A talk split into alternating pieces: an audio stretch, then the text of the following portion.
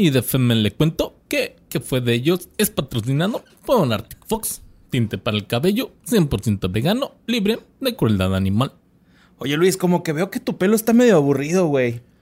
Ponle lo divertido. Ponlo divertido. es puro tinte, 100% vegano, libre de crueldad animal, libre de PPDS. Así es. Y viene en dos presentaciones, mediana y grande, para que si usted tiene mucho pelo, pues cómprese la grande. Si tiene muy poquito, cómprese la mediana. Y le va a estar muy bien. Y no sé por qué estoy hablando, como el peje. Recuerde que se lo What? tiene que bleachear. Se tiene que colorar el cabello para que el tinte pues le agarre recio, ¿no? Así que un jalón de greña chingón. Un jalón de greñas chingón. Y acuérdense que se vende en Sally y en Amazon para que usted se lo pinte bien chingón en este verano. Que ya, ya, ya se va saliendo ahora sí la, la pandemia. Ya, ya, ya, poquito. Ahora sí, mi Luis, puedes decir que nos podemos ir a abrazar. Mira, yo estoy rodeado ahorita de vacuna gente vacunada, entonces yo me siento tranquilo, güey. Más o menos, pero cuídense, güey, porque yo todavía no estoy vacunado. por No, favor. espérate, porque- aquí somos pro vacunas y pro Arctic Fox. Así es. Así es. Aviéntate un jingle, mi Luis. Va, este chingo lo preparé. Tiene mucho cha, cha, cha. Chartic. Los episodio. Los amamos un chingo. Besitos en el Yomex.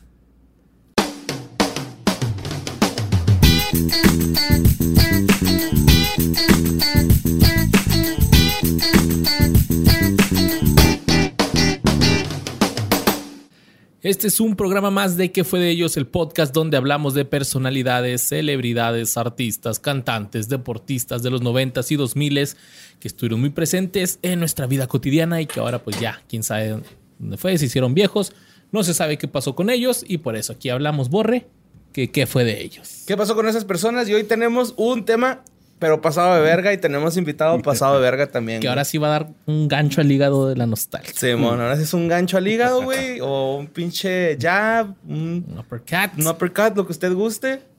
Y como van a ser chingazos, pues tenemos al Sam, Sam Al Sam Butler. Butler. ¿Cómo estás, Saludos a todos, gracias por invitarme de nuevo aquí a qué fue de ellos.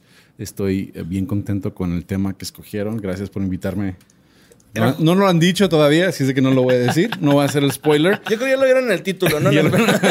Pero, pues sí, que como pueden ver ahí en su título del video, este programa es de Rocky.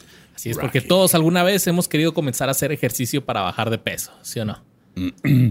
Yo Que no sé si, no sé si es que, que, eh, hayamos querido, pero que nos digan, tienes que, güey, o te mueres.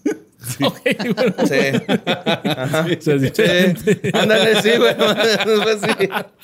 La diabetes está canija. El pinche hígado graso también.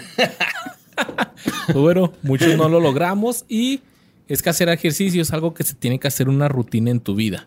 Algo que debes disfrutar y algo por lo cual debes de tener mucha paciencia ¿Qué para chingón nos poder- estás intentando vender, Luisardo, con esa madre, güey? No nos vamos a meter ni en un negocio, güey. Además, todos los días en la mañana, güey, bajas de peso en chinga, güey. Ya vende Herbalife.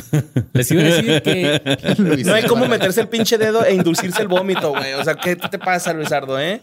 No, cabrón, te iba a decir que hay muchas maneras para poder crear esta rutina en tu vida. Eh, una de ellas es puedes comprarte un, un outfit chido, güey. Un outfit para motivarte a, a hacer ejercicio. Puedes bañarte solo después de hacer ejercicio. Puedes ponerte esa meta así de que nada más me voy a bañar si hago ejercicio. Entonces ya es como que esa, esa motivación, ¿no? Yo ya llevo un rato sin bañar.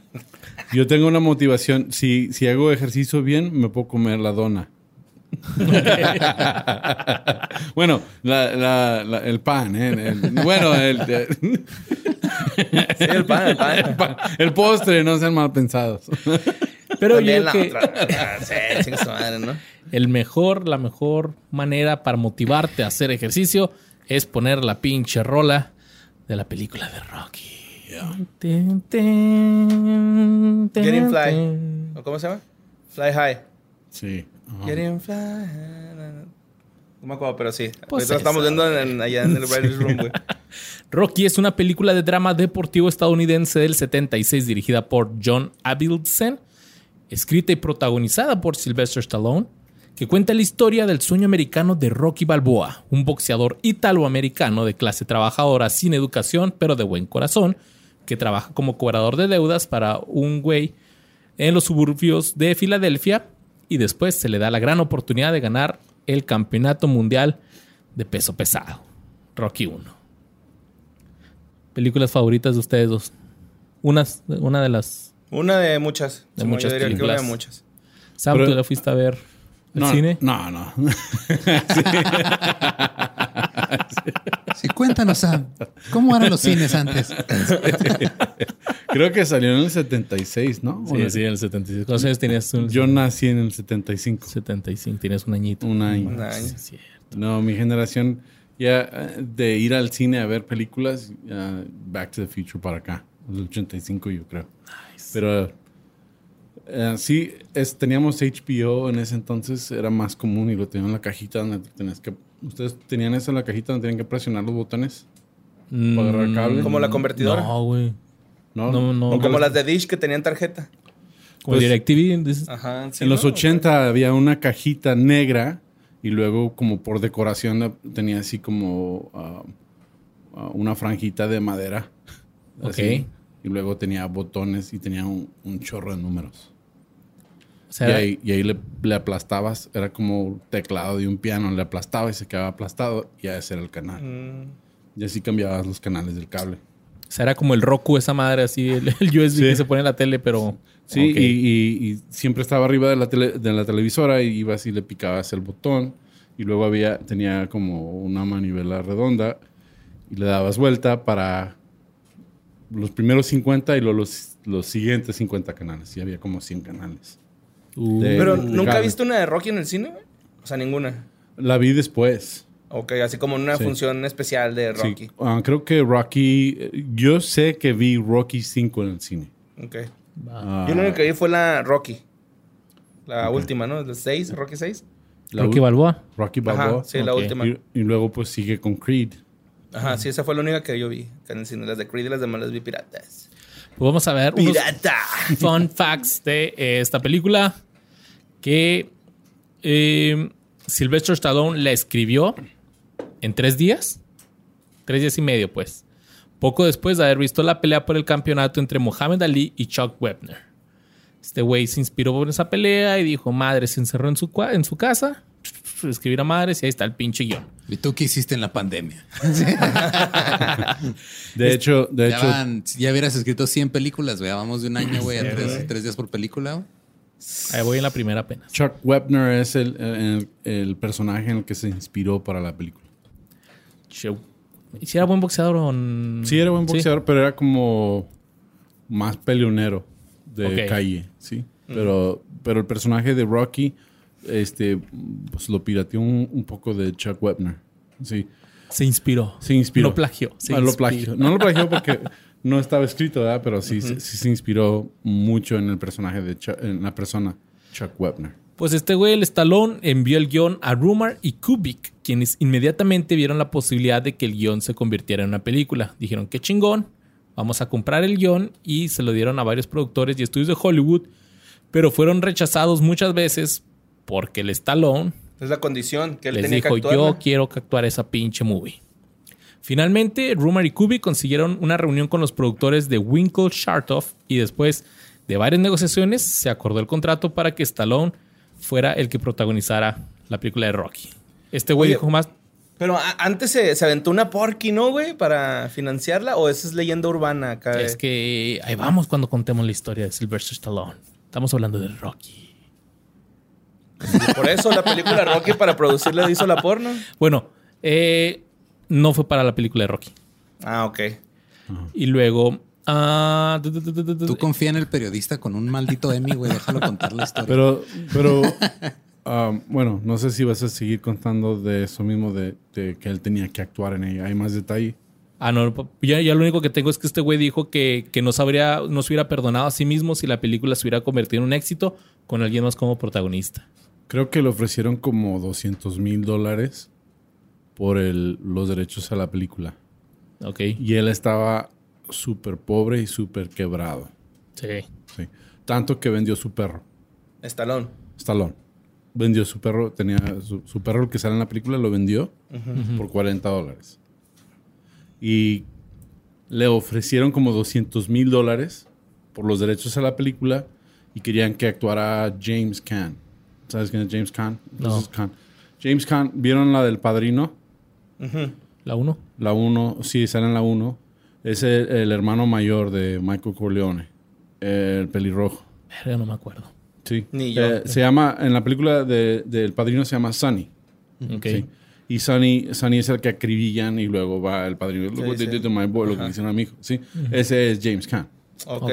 Pero yo pienso que hubiera estado bien pinche la película con él como protagonista. Porque si ves la escena del padrino cuando se pelea con el cuñado que está golpeando a su hermana, Se ve mecoide. es la pelea más gacha. Este, más- más- Entonces, Como la del irlandés, ¿no? Que ya se ve que este señor tira putazos de. no, eh, de si, ves, viejito, si ves el padrino en, en la escena donde se está vengando porque golpeó a su hermana, ahí hasta, hasta donde tira trancazo y otro se cae y ni siquiera conecta el trancazo. Ajá. O sea, es una cosa cómica. Pero querían que él fuera el protagonista. Le ofrecieron a, a, a Stallone como 200 mil dólares por el- los derechos. Lo rechazó. Y ahí es donde yo digo, qué integridad, ¿no? Qué integridad Sí. artística. Pues es que sí está cabrón, o sea, que el... Porque uno te dice que los- estos güeyes creían que la película era muy viable, güey, como para ofrecerle 200 mil dólares a un este, guionista primerizo. güey. Y aparte también te habla de que este güey dijo, no, este es mi pinche proyecto y yo lo voy a Lo voy a hacer. O sea, qué integridad, ¿no? O sea, porque yo, yo pienso en lo personal, yo lo hubiera vendido por 200. Ando Por 100 mil. hasta 50 mil dólares. En, Sí. en- en Oye, el ve- 76 salió la película. ¿Cuánto vale a 200 mil dólares en el 76? Sí, man. Sí. Es, es como, como más de. Yo digo que es como un millón de dólares ¿Qué ahora. te digo? Oye, güey, ahorita 76. ya ves que tú tienes una sección con otro güey que se llama Ram, güey. Ram y Sam, ¿no? En Sí, tu podcast. en el cine. Ahorita Ram estaba platicando que de hecho Stallone fue a audicionar para el papel de del, hi- del hijo de, de este güey del padrino, El padrino. Simón. Oh. Y el vato le, le dijeron, ¿eh? ¿Qué llama? Del amigo. Del amigo. O del amigo. Ajá. Hubieran sido, son 938 mil dólares de hoy. Pues casi un millón. Casi un millón de dólares.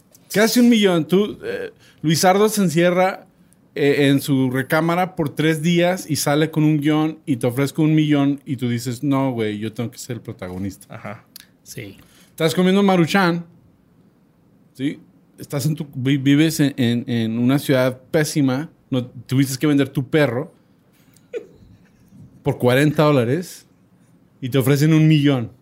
¿Aceptas el millón o te aferras? Nah, Pues me es que aferro. depende. Y creo que la, la clave Bueno, de esto los es 40 dólares por los que vendió el perro serían 180 dólares de ahora. De hecho, el- de cuando, le- cuando, cuando, ya, cuando ya aceptaron que él fuera el protagonista, porque eh, yo estuve leyendo también por, por lo de Sammy Ram en el cine, estuve leyendo de que a él le um, bajó el presupuesto de la película y ya bajo las reglas del sindicato ya no le podían decir que no podía ser el estelar. Entonces, le- Sí, es lo que es la que aplicó Jonah Hill para salir también en este de Wall Street, ¿no? sí, en Lobo de Wall Street. Dijo, oye, te cobro lo mínimo que permite el sindicato, nada más déjame estar en la movie. Ok. Entonces, y Pero yo creo que la, la clave aquí es, es- o sea, la pregunta que haces tú, Sam, pues es de que este güey a lo mejor sí pensó en venderla, pero dice que no se hubiera perdonado si, yo, por si hubiera digo, sido un éxito es- y no es- estaba él. Aunque haya pirateado la vida de Chuck Webber, aunque, aunque haya este, hecho trampa para escribir el guion o lo que sea, porque es un guion chingoncísimo que nadie más escribió, pero la integridad artística que él tuvo, eso, es, eso es impresionante. Es- Ese es el punto. Y dicen que después de que, de que firmó contrato, le, pues, le dieron una lana, fue y compró su perro que había vendido por 15 mil dólares Nice. fue, fue y buscó a la persona y, y lo compró y es el perro que sale en la película. y ese But- perro se llamaba Bitcoin. Dogecoin. GameStop se llama. Acción de GameStop. Short sale. Sí. Pues bien, el boxeador de la vida real, Ken Norton, fue inicialmente buscado para el papel de Apollo Creed, pero se retiró y el papel se lo dieron a Carl Weathers. Norton ya había tenido tres peleas con Muhammad Ali. También el boxeador Joe Fraser, que había peleado tres veces contra Ali, tiene un cameo en la película. Algunos de los momentos más memorables de la trama, como la escena golpeando las carnes y subiendo las escaleras del Museo de Arte de Filadelfia, pues son hazañas de la vida real de Joe Fraser por las que no recibió crédito. Debido al presupuesto comparativamente bajo de la película, O sea, pero no pirateó nada. es que eso está, Se también está... inspiró. Se es que inspiró. también en los 70s no era tan común como ahora, que ahora sí literal vendes los derechos de tu vida, güey. O sea, se empezó a hacer más Sí. común porque luego hubo güeyes que empezaron a demandar a, a ciertas productoras porque esa vida se parece a mi vida y los demandaban y para evitar eso ya mejor dicen, ah, güey, mira, si te vas a inspirar en ese pedo, de una vez cómprale los derechos de contar su historia. Este, como decía que había muy, muy poco presupuesto, los miembros de la familia de Stallone pues tuvieron que hacer papeles, ¿no? Este güey llevó a su familia ahí para que tiraran paros. Su papá es el que toca eh, la campana para dar la señal de comienzo y final en cada ronda del boxeo. Su hermano Frank, que es un cantante, interpreta a un cantante en una esquina. Y su primera esposa, Sacha, fue la que estaba tomando las fotografías así como para publicidad. Eh, aquí algo chido, la nueva Steadicam. La Steadicam es esta cámara con la que puedes ir corriendo y no se mueve. O sea, está steady, está firme. que usan mucho, por ejemplo, en, los partidos de fútbol. Eh, se usó del inventor Garrett Brown, se usó para lograr una fotografía fluida mientras Rocky estaba corriendo en sus secuencias de entrenamiento. Y ahora es conocido que, por cierto, la- las escaleras ahora se conocen como Rocky Steps. Sam, tú has estado ahí, ¿verdad? Sí. Yo, yo lo subí corriendo con un puro en la boca. Estuvo chido. es que cuando llegué a Filadelfia dije, voy a ir a los Rocky Steps, voy a ver la estatua, porque tenían la estatua de la película arri- justo arriba donde están los escalones. Y luego la bajaron, ¿no? Pues yo pensé que la iba a ver arriba y nada, ya está en un lado. Ajá, sí. Sí, y Que ya- de hecho en la, en la, la Rocky 6 ya sale a un lado, ¿no? La, la estatua sale. Pues es unas que- tomas ahí con el hijo. Creo O la- que, creo que creo son que las más bien es al final, ¿no? Cuando salen todos subiendo las escaleras. Ajá. Ya así de que pues, gente ahí como que la grabaron de que a ver, suben las escaleras. Pero no está, no, se ven mucho más impresionantes en, En la movie. en la movie que en la vida real, porque pues yo nunca, ah, como empezaste el intro, yo pues no, no soy muy fisioculturista, sí, pero, pero yo las pude correr, entonces dije, no, pues está chido, me imagino que correr. Y la ciudad de Filadelfia, pues es una ciudad peligrosa, pero es súper his- histórica y también arquitectualmente está bonita. Entonces corres por ahí, eh, tienen un parque enfrente que tiene todas las banderas de todos los países. Y Oye, Sam, y si esa- estas escaleras sí son así como la torre de pizza, que hay un chingo de gente tomándose foto ahí, o Sí. un chingo de gente Sí, corriendo. sí, Tómame foto si- corriendo si, aquí. Si vas güey, ahí, tienes que correr y subir las escaleras. Y tomarte una foto acá. Tomarte una- sí, claro. O sea, a, a huevo. Yo digo que si, que si vas ahí no lo haces, No, no, no, no fuiste. fuiste. Y también eh, ciertos elementos de la historia fueron alterados durante el rodaje. El guion original tenía un tono más oscuro. Mickey, el entrenador, era racista. Y el guion terminaba con Rocky retirándose de la pelea después de darse cuenta de que, después de todo, pues no quería ser parte del mundo del boxeo profesional. Pero le dijeron, no, güey, nomás cámbiale esto, por favor. Y tanto Stallone como Weather sufrieron lesiones durante el rodaje de la pelea final. Stallone sufrió contusiones en las costillas y Weather sufrió daños en la nariz, que son lesiones opuestas a las que tenían sus personajes en la película. La primera cita entre Rocky y Adriana, ¿le decimos en español? Sí, ¿no? Porque en inglés es Adrian. Adrian. Adrian. Adrian. No, también en español también le dice Adrian, güey. Sí, eso es cierto. Adrian. Adrian. En la escena en la que el Rocky Ay. Yo, Adrian.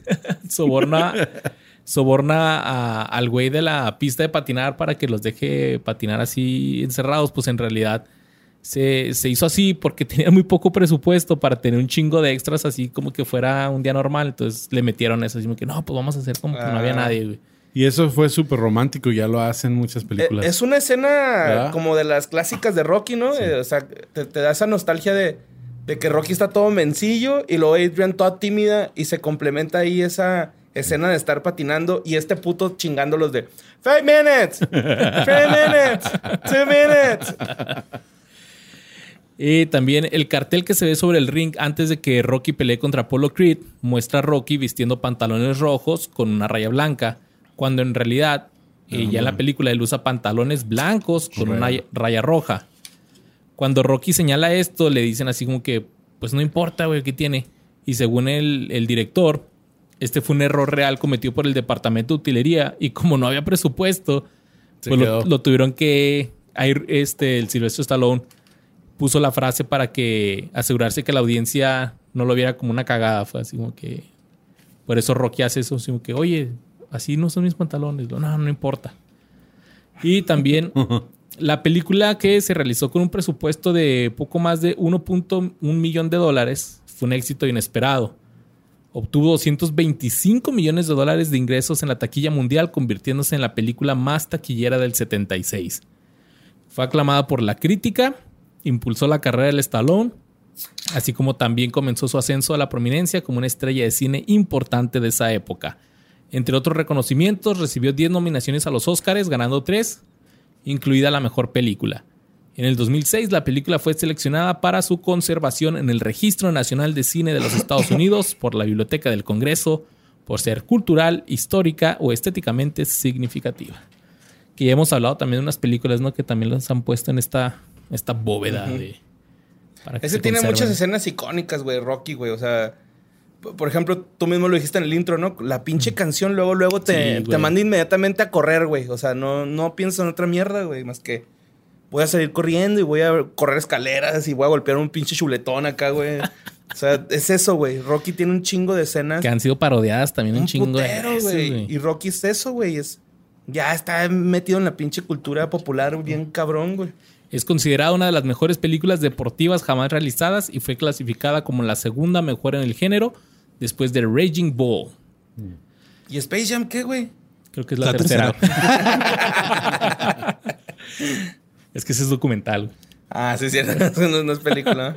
La película ha generado ocho secuelas. Rocky 2, 3, 4, 5, 6. Bueno, Rocky Balboa, que es la sexta. Creed, Creed 2 y un Creed 3 que según esto va a salir en el 2022. Yo no he visto la 2, güey, la de Creed 2. Están chidas. La 1 sí la vi. De La hecho, no. de hecho, lo que sí tiene Sylvester Stallone es que mezcla historias reales con ficción y es algo que sí entretiene. O sea, sí tienen, sí, sí tiene muy ah, Sí, porque te lo ves como algo real, no algo posible, algo que Sí, ah, le puede hay, pasar a hay- este güey. hay escenas similares eh, entre las películas y la vida real que pasaba en la vida real. Entonces, te identificas con la película y, y- y es, es- son buenas. O sea, y aparte, es, es como un estar diciendo, ah, ese boxeador está representando a tal boxeador en la vida Sí. real, ¿no? Eso también. o te es recuerda, de- te recuerda de alguien en la vida real. dices, Por ejemplo, "Ah, en la 5, ¿no? Que sale como un Don King. Es así que, ah, es Don King, güey. es Don King. Y pues eh, Stallone, quien interpreta a Rocky en las ocho películas, escribió seis, coescribió dos y dirigió cuatro de las seis entregas principales. Así que ahora, muchachos, después de mucho tiempo que también lo habían pedido, vamos a hablar de qué fue de los actores de la saga de Rocky, ¿eh? porque ahorita estamos hablando como que qué fue la de, o sea, datos de la primera película, la primera. Pero a lo largo de toda la saga hay personajes muy chidos y aquí vamos a hablar de qué fue de los actores, de algunos de ellos. Vale, Eh, yo iba a empezar con este Tommy Gunn, pero voy a empezar con el primer eh, rival mejor de Rocky, ¿no? Porque pues... Ok. Y vas a empezar con Ta- Tommy Gunn. Sí, pero no, mejor lo dejamos ahí. cronológicamente. Después, ajá, cronológicamente, ¿no? Va, va. Pero eh, bueno, a mi cabeza vienen varios videos de fail, güey, con, con este vato, ¿no? Por ejemplo, el güey que juega yoga, bueno, más bien que hace yoga capoeira. No sé, es un video donde está acá un güey haciendo capoeira y luego otro güey le da un recto y lo desmadra, güey, pero nunca lo tocó. Se me viene Julio César haciéndole burla a Zlatan Ibrahimovic y este güey metiéndole un penal, güey, ¿no? Ok. Y también se me figura Apolo, güey, cantando con James Brown y siendo asesinado en el ring, güey, ¿no? Como que ese güey podría entrar en un video de Van, güey. van todos igual. Porque esa escena llega hasta ser ridícula, güey, en Creed, en Creed, en este, de Apollo Creed, ¿no? En, en Sí. Rocky. Eh, creo que es la 3, ¿no? O la 4. la 4. Sí, cuando pelea contra Ah, el sí, porque la ruso. 3 es con Mr. T, ¿verdad? Güey, este, está bien. Sí, todos- shame. me, me acuerdo cuando salió este, e- esa escena, nos quedamos todos. Pues estábamos chavillos y. ¡ah! Se murió Apollo Creed. Y, y- y era un shock para nosotros. Al principio no lo queríamos en, la primer- en las primeras películas. Simón. Pero sí era. Sí, sí llegamos a quererlo y luego ya des- lo matan. De hecho, voy a eso, güey, porque pues Apolo era el campeón, ¿no? En la película. Él era el, el Mayweather de ahora, ¿no?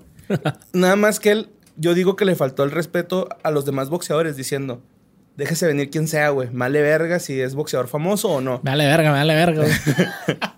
Y el fanfarronear, güey, yo digo que debería ser cosa del pasado en los deportes. Y simplemente la raza que practica este tipo de, de disciplinas, pues debería ir caminando sin voltear a los lados y hacer lo suyo, ¿no? Pero este güey se puso al tiro y le salió, pues, No caro porque la primera la gana, pero la segunda la pierde, ¿no? Y luego la tercera, se supone que la gana Apolo también, ¿no? No. No, gana La gana Rocky. Sí. Bueno, pierde Rocky con uh, Clubber Lang y, y después gana ah, al último. No, no, no. no. Pero en, es que en la el- tercera. Es que en la 2 se acaba En la 2 le gana a, a. Apolo. Sí. En, la en la tercera se acaba con él haciendo un sparring con, con, Apolo. Y se supone que esa la gana Rocky, güey. O sea, ya después dijo a Rocky así que yo la gané. Oh, sí. De hecho, lo dice en Creed, me El- parece. El sparring. Ajá. Sí. Pues Pero- resulta... Ah, perdón. No, no, sí, este peleó con, con Apollo Creed. La- lo que pasa, lo que pasa con lo que pasó con Apollo Creed en la primera película fue algo que pasó también con los, con los equipos de fútbol americano. Que, que decían, pues vamos a, a- a abrirnos a que hay- haya personas de la calle que audicionen a ver si quieren ser walk-ons en el equipo. Hay una, una película Sí, de Mark. Wahlberg. Ajá. Simón, sí. ah, no, también nota de Mike, Mike Wahl- Mark, Mark Wahlberg. Wahlberg. Ajá. Que juegan Sí. los Jets, ¿no? De Nueva York. Sí, entonces son, wa- son walk-ons. O sea, entonces como que de ahí agarró la inspiración, vamos a hacer, como que ahí nació est- esto lo que es el, el, el combinar el, el, Los reality shows, digamos. el- sí, el gratismo Ah, sí, en, en el boxeo. Era, era, un, era para publicidad. Ujú. Y ahí es donde de, de ahí nace la historia. O sea, que es, Sí, ma. lo vamos a hacer de publicidad. Sí, de todos. Vénganse. El a que quiera. Ajá. Sí. Pues mira, fíjate que el 14 de enero de 1948 en Nueva Orleans, Luisiana, nació Carl Weather, quien antes de ser estrella de cine, bueno, actor, era jugador de fútbol americano en el San Diego State y luego pasó a jugar con los Raiders de Oakland. Ay, güey. Sí, el vato era, y era bueno, güey, era de hecho una estrella bastante popular en la NFL, ¿no? O sea, si tuvo temporadas ahí todo el pedo. Sí, güey. Pero un día eh, decidió retirarse. Esto pasó en el año de 1974 y con el fin de poder enfocarse en lo que era su sueño dorado, su único objetivo en la vida, que era ser actor. O.J. Simpson quiero tener- quiso tener la misma carrera, pero tuvo una pequeña desviación ahí. que dijo yo quiero salir en leyendas legendarias. bueno, sus primeras apariciones eh, eh, fueron en el cine de estilo Black Exploitation, que es como cine de negros. Ok. Eh, salió en las películas Rastros. Si peli- quieren saber más de ese género, vean la película de Dolomite is My Name de Eddie Murphy en Ajá. Netflix. Está, está- vi que era como más enfocado a comedia. El- Es el que género. era, o sea, hay muchas, ya, ya hay una como parodia que se llama este, Black Dynamite, que salió hace ya como 10 años, creo, si no es que más. Pero era un género de casi como de comedia también. Pues Soul Plane también es como una parodia de Sí, es ese cierto, tipo de género, güey. Ujú. Bueno, salió en Rastros Peligrosos en el 75 y en Tres Negros Salvajes de ese mismo año. Estas dos películas fueron dirigidas por Arthur Marx. Pero todo cambiaría el siguiente año cuando los productores Irwin Winkler y Robert Chartoff pensaron que este carnal podría interpretar a Apollo Creed en la exitosa película de Rocky. Que un dato cagado, como está cagado podcast, es que habían contratado a Ken Norton, boxeador, que ahorita dijo Luis, pero pa- pero el papel al, al último se lo dieron a, a Weathers, este, porque dijo mi mamá que siempre no. Llegó hasta la película número 3 de Rocky, donde pasó de ser su rival a uno de sus mejores amigos. Después de la muerte de su personaje en Rocky 4, en el 85, se juntó con el productor Joe Silver y este le dio el papel de Dylan, que por cierto también se muere en esa película. Dylan es, este, sal- es un personaje de la película Depredador de 1987, la protagonizada por Arnold Schwarzenegger. Ok.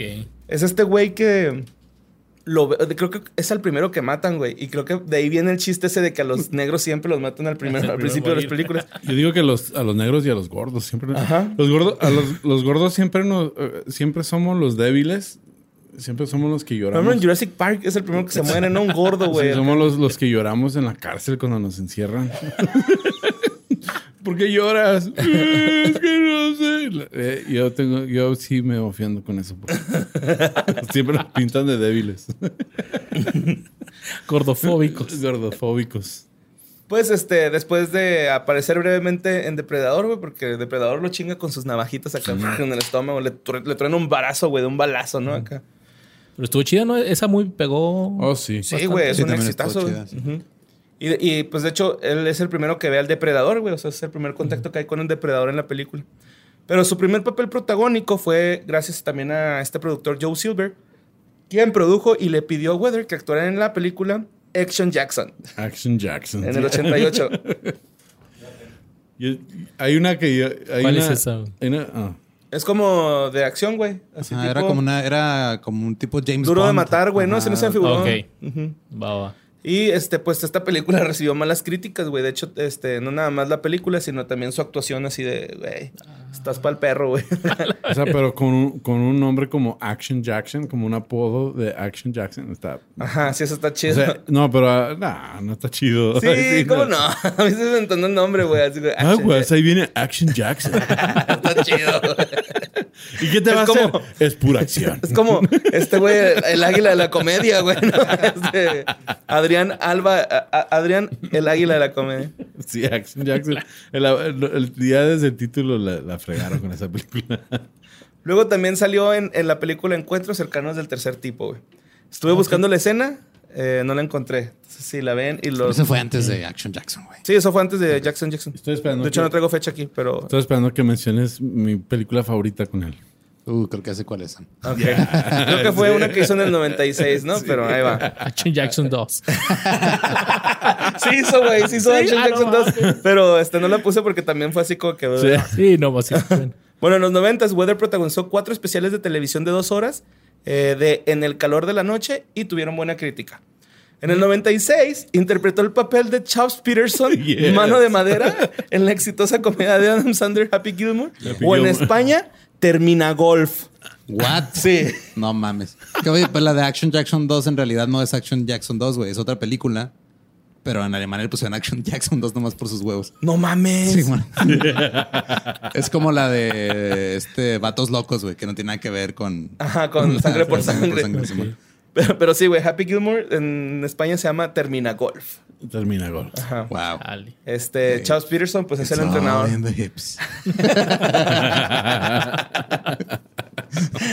Cuando le pegan los brasquitos, güey, con su manita. Pero sí, este, que perdió su mano en un trágico accidente con un cocodrilo, ¿no?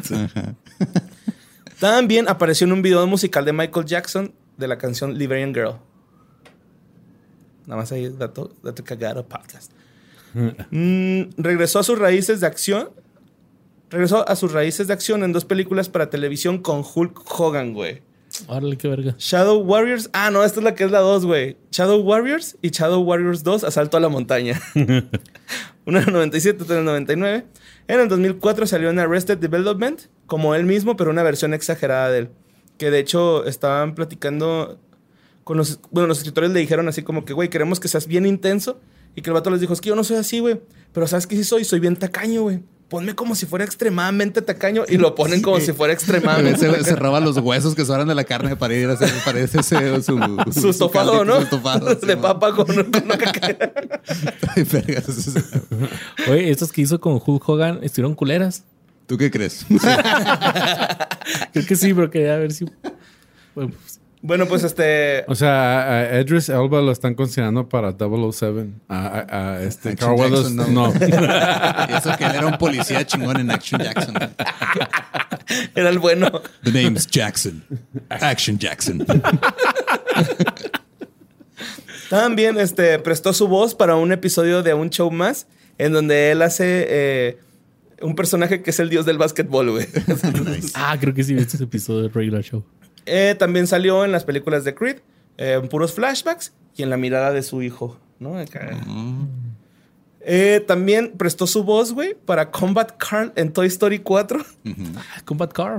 Qué vergas. y hasta en Balto 3, quien a nadie le importa esa película, güey. O sea, eso- Hay Balto 3, güey. Ni Yo siquiera sé- que había Balto Yo- 2, güey. Tampoco. Y este, pues este güey, lo único que está haciendo ahorita como actor, güey, pues sale en Mandalorian y es Griff Carga, ¿no? Que es el, Mm, el que le dice al Mandalorian que pues tiene que ir a matar al Baby Yoda, güey, ¿no? Acá, bien ojete. ok. Y ya después sale y ya son compas. Ajá, Simón. Bueno, La neta está chido su personaje ahí en, en Mandalorian. está bien chido su personaje, chido. güey, Simón. Que se me hace un poquito alando, ¿no? Así como que, pero... Pero como- chido. O sea, Ajá. pero chido. Contrata sicario. Sí, exacto. O sea, chido de personalidad, ¿no? Porque Ajá. el personaje de Lando también está chido. Pero ese güey, ese güey es culo. También se aventó unas voces para Mortal Kombat Jax Briggs. Ahí se llama un personaje, ¿no? Jax Briggs. Sí. Sí. Él hace la voz de Jax Briggs en Mortal Kombat. Sí, es el como teniente, ¿no? De que sale con Sonya Blade. No, no sé. De Mortal Kombat no sí, sí te- Mortal Kombat, ajá. Sí, te la debo. O sea, bueno, sí lo juego, pero no me acuerdo mucho los nombres. Pero bueno, Además, eh, ahorita, además de su carrera como actor en, en Mandalorian, este güey Weathers es también miembro de la Asociación de Big Brothers y del Comité Olímpico de los Estados Unidos, manejando la carrera de varios atletas, como eh, en ramos como la gimnasia, lucha libre, natación y judo. Y también se le puede ver eh, muy activo, güey, en su cuenta de Instagram. Se lo pueden Ok. buscar ahí, este...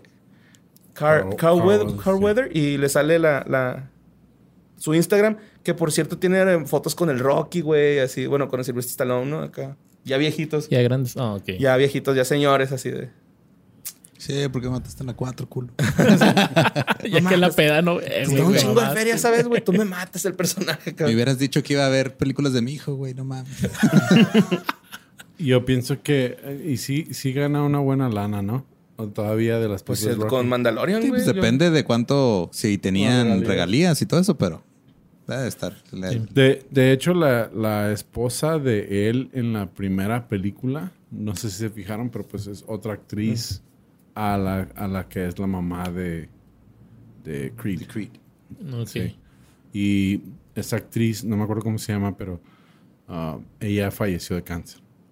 Se enfermó y, y falle- Entonces Felicia Rashad, que es la, la mamá de este chavo, que es la supuestamente esposa, fue la que la reemplazó, pero sí estuve leyendo un poco en cuanto a la historia de la señora y, y sí se enfermó y, y falleció. Pero no, un dato cagado, nomás. Un dato sad de un dato Sam. sad. Aquí. Datos sad de Stack Cagado. Está cagado podcast. Que pues traigo un excusadito, mis amigos. Sí, gracias. Lo vi y me, me dio risa. Para promocionar tu podcast. De hecho, fue, según Wikipedia, ese personaje fue hecho por tres actrices diferentes. Wow. Órale. Como la T. Vivian. Sí, o sea, en el Rocky 1 fue esta Ella, la de Rocky 1 es la que... La que Lavelle falleció. Roby y luego en Rocky 2 y Rocky 4 Sylvia Mills y luego ya Felicia Rashad en Creed y Creed 2. Sí, entonces, ¿cuál es la que se enfermó? ¿La Silvio Mío? Eh, No sé, No. una de las dos. Estaba también buscando ahorita en el teléfono, pero pues no, no lo encontré. Um, hay, hay varios jugadores de fútbol americano que se lanzaron a Hollywood y la armaron. Nomás que no me acuerdo, se me fue el nombre porque pues ando pisteando con ustedes desde hace Terry rato. Crews. Terry Crews, cierto. Terry Crews. Pero esos ya son más modernos. Yo estoy hablando sí, de, de esa época. Como que era algo nuevo para los atletas de la NFL. Decir, no, quiero ser actor también. Pues sí. Y ahora. ¿Tampoco ese- Terry ese- Crews era jugador? Sí, güey. Y ahora ese sentimiento ya los jugadores ya lo hacen, pero ah, voy a sacar mi Instagram y voy a hacer pendejadas. Soy actor. Voy a hacer streaming O, o luchadores de, de, de Black Ops. Voy a hacer de- TikToks. De WWE. Se hacían luchadores. Y voy a cobrar un chingo en mi equipo. Pues John y Cena, ¿no. Este, ¿Quién más? ¿Cómo? No, no, estaba sacando mi hate con Marquito Fabián. Ya está acá, ¿no? En Juárez. Ya se va a la verga la chingada. Bien encabronado, güey. Pues miren, alguien que era bien encabronado en los ochentas. eh, bueno, vamos a hablar de alguien que era muy encabronado en los ochentas. Pero yo me acuerdo, era...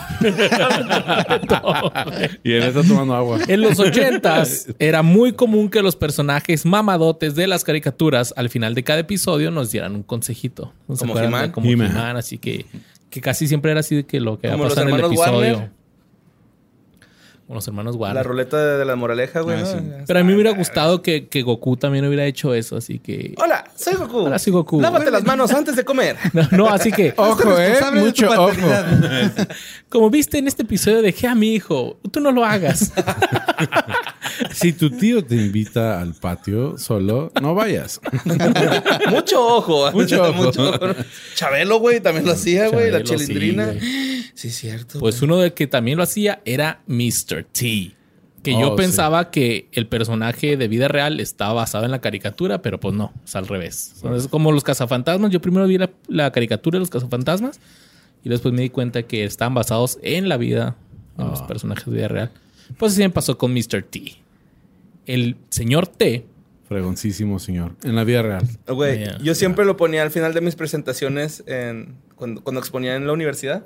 Ajá. Al final de- ponía gracias y luego una foto de Mr. T así con la bandera de Estados Unidos. A the Fool. Siempre, ¿Cómo pasa, siempre se presta el mame. Una vez, cuando creo que cuando, cuando el show de Conan cumplió 10 años, salió Mr. T y le regaló un 7 de oro, güey. Dijo, pero, pero con el dijo, güey, pero cumplimos 10 años. Digo, sí, güey, pero nomás has dado risa por 7. ¡Oh, la verga! Savage. Bueno, eh, Mr. T nació como Lawrence Turdeo, Tur- Turriau, Turrell, Tura. Turrell, en Chicago, Illinois. Es el hijo menor de una familia con 12 hijos. Él eh, tiene cuatro hermanas y siete hermanos y creció en un apartamento de tres habitaciones nada más. Ay, güey. Después de que su papá se fuera, cuando él tenía solo cinco años, este güey se cambió el nombre, o acortó su nombre más bien, a Lawrence Tiro. Nada más Lawrence Tiro. La idea de este güey está muy cabrona. En los 70, en 1970 más bien, cambió legalmente su apellido a solamente T, solamente T. Sí, güey, nadie lo podía pronunciar. Tura. Entonces su nuevo, nuevo ¿Cómo- nombre, ¿Cómo, cómo se escribe de nuevo? Tou- Tou real. ¿Sí, no? su nuevo nombre, Mr. T, Ah, no, se basó en sus impresiones de la infancia con respecto a la falta de respeto de los blancos por su familia. Él dijo, pienso en mi papá que le decían boy, o sea, muchacho. Niño. A mi tío le decían boy, a mi hermano que volviendo de Vietnam también le seguían diciendo niño. Así que me pregunté, ¿qué tiene que hacer un hombre negro antes de ser... an- ¿Qué tiene que hacer un hombre negro para ser respetado como hombre? Entonces, cuando tenía 18 años, cuando tenía la edad mohawk, suficiente, cuando tenía la edad suficiente para luchar y morir por mi país, la edad suficiente para beber, la edad suficiente para votar, dije que ya tenía la edad suficiente para que me llamaran hombre. Así que me autonombré señor T. Así que la primera palabra que sale de la boca de todos es señor o mister. Señor. Señor Tay. Esa es una señal de respeto que mi padre no recibió, que mi hermano no recibió, ni mi mamá recibió. Wow. Damn, nice. No, sí. Es, un- es una un buen origin story para un hombre, ¿eh? Sa- ¿Sabes eh, de- del corte de pelo? ¿Vamos a hablar de eso? Sí, ahí te Ok, va el me- corte de me pelo. cayó mejor. Ahorita lo comentas. Este güey en la prepa jugó fútbol americano, también luchó y estudió artes marciales.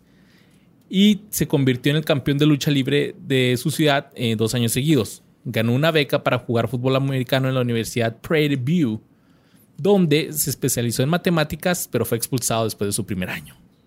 Luego se enlistó en el ejército de Estados Unidos en el 75 y sirvió en el cuerpo de policía militar. Después de su baja a fines de la década de los 70, se postuló para los Green Bay Packers de la NFL. Chingón. Pero ¿sabes Me por qué no la armó? Packers. ¿Sabes por qué no la ¿Por armó? Se chingó la rodilla, güey. No mames, No güey. pedo, güey. Sí, no lo dejaron entrar porque se chingó la rodilla. Este güey sí la puede aplicar. Entonces, pues ya, pinche mamado y todo, pero con lesión en rodilla, ¿qué podía hacer? Agarró jale como cadenero, güey. Como sacaebrios Mm. en un bar de Rush Street. Y fue en este momento cuando creó la personalidad de Mr. T. Su uso de cadenas de oro para el cuello y otras joyas fue el resultado de que los clientes perdían los artículos o los dejaban en el club nocturno después de una pelea. Y este güey se los colgaba. Empezaba a colgar así. Entonces, cuando iban a reclamar, así que, eh, güey, ayer me sacaste y se me cayó mi cadena. Digo, ah, Simón, aquí está. Y así fue como empezó a coleccionar sus bling blings. Qué loco, yo creí que los agarraba como trofeos, lo ma- Yo los madreaba y luego les quitaba la cadena y se la ponía, güey. Pues también porque, además de controlar, el culo y luego solía el dedo, güey. Así, no, no. Ah, Este güey me lo chingue. O sea, que peleas estilo Juárez. A huevo, güey. Mira, ponte. Y es que además de controlar la violencia como cadenero, este güey también fue contratado para mantener alejado a los traficantes y consumidores de droga. El señor T afirma que como cadenero participó en más de 200 peleas y fue demandado varias veces, pero ganó en cada caso. Él dijo, he estado entrando y saliendo de los tribunales como resultado de haber golpeado a alguien. Me han demandado clientes a los que expulsé que afirmaban que los había atacado brutalmente sin una causa justa, pero pues me la pelaron. Bueno, no dijo así, pero siempre les gané. Me la pelation, dijo en inglés. Pero, como dice el Joker, si eres muy bueno en algo, no lo hagas gratis. Convirtió su trabajo como sacaebros en una carrera como guardaespaldas que duró casi 10 años. A medida que su reputación cre- crecía, fue contratado para custodiar, entre otros, diseñadores de ropa, modelos, jueces, políticos, deportistas y millonarios. ¿Quieres saber cómo quién? ¿Cómo quién? como Mohamed Ali, Steve McQueen, Michael Jackson, Leon Spinks, Joe Fraser y Diana Ross, Wow. cobrando 3 mil dólares por día hasta un máximo de 10 mil, dependiendo de la tasa de riesgo del cliente y si tenía que ir de viaje a algún lado. Así que con esta reputación también tenía ofertas medio extrañas, con frecuencia se le acercaban con eh, pues para que fuera a matar a alguien, para que rastreara adolescentes fugitivos, para que localizara personas desaparecidas e incluso grandes empresas le pedían que fuera a cobrar pagos vencido por la fuerza. O sea, este güey era su personaje de The A-Team en la vida real antes de que fuera The A-Team, güey. ¿Te imaginas así que, ah, los de Coppel, güey, y ese pinche Mr. T? Órale, puto, paga ya, güey, el pinche celular. Este güey dice que una vez le ofrecieron de forma anónima 75 mil dólares para asesinar a un güey y recibió eh, por correo eh, toda la información de, del güey que tenía que matar con un anticipo de 5 mil dólares. Pero lo rechazó porque tiene su corazoncito y él sabe que no se debe hacer eso. Pero entonces, ¿cómo se acercó este güey a la televisión? Pues mientras tenía, ya está en sus 20 ganó dos competiciones de hombres rudos de forma consecutiva. El primero se emitió como Sunday Games en la NBC. El, el concurso se llamaba America's Toughest Bouncer. O sea, el cadenero más rudo, el cadenero más rudo de, América. como los gringos, ¿cómo sacan programas, Samuel? eh? Oye, ¿sabes que ¿De todo? ¿Sabes que ese, ese programa se me antojó verlo? Como que, como que querían hacerlo nuevo, ¿no? O sea, estaba Sí, chido. a ver quién lo avienta, a ver quién avienta al borracho más lejos, güey. Es que, no, de hecho sí, güey. Incluía lanzar a un güey de 150 libras, güey. No mames, Ah, güey. Y tenían- capitalismo es lo mejor, güey. y tenían que atravesar- Es lo mejor, güey. Tenían que atravesar una puerta de madera de 4 pulgadas. No, güey. y güey, no mames, güey, como el infomercial, güey, el de Flavor Wave, güey, que, que lo, él, él lo conduce, ¿no? Con Sí, otra morra. Que tiene que Sí, atravesar la, que atraviesa la pared al principio. Sí, llega que. Oh, no, todavía no llega mi invitado y no tengo la comida lista. Y llega el Mr. T, güey, rompiendo una pared. ¡Tengo mucha hambre! es lo primero que dice, güey. Mr. T, ¿por qué rompes mi puerta? Con Flavor Wave estará lista la comida en 30 minutos. Y sí, güey, chinga, güey.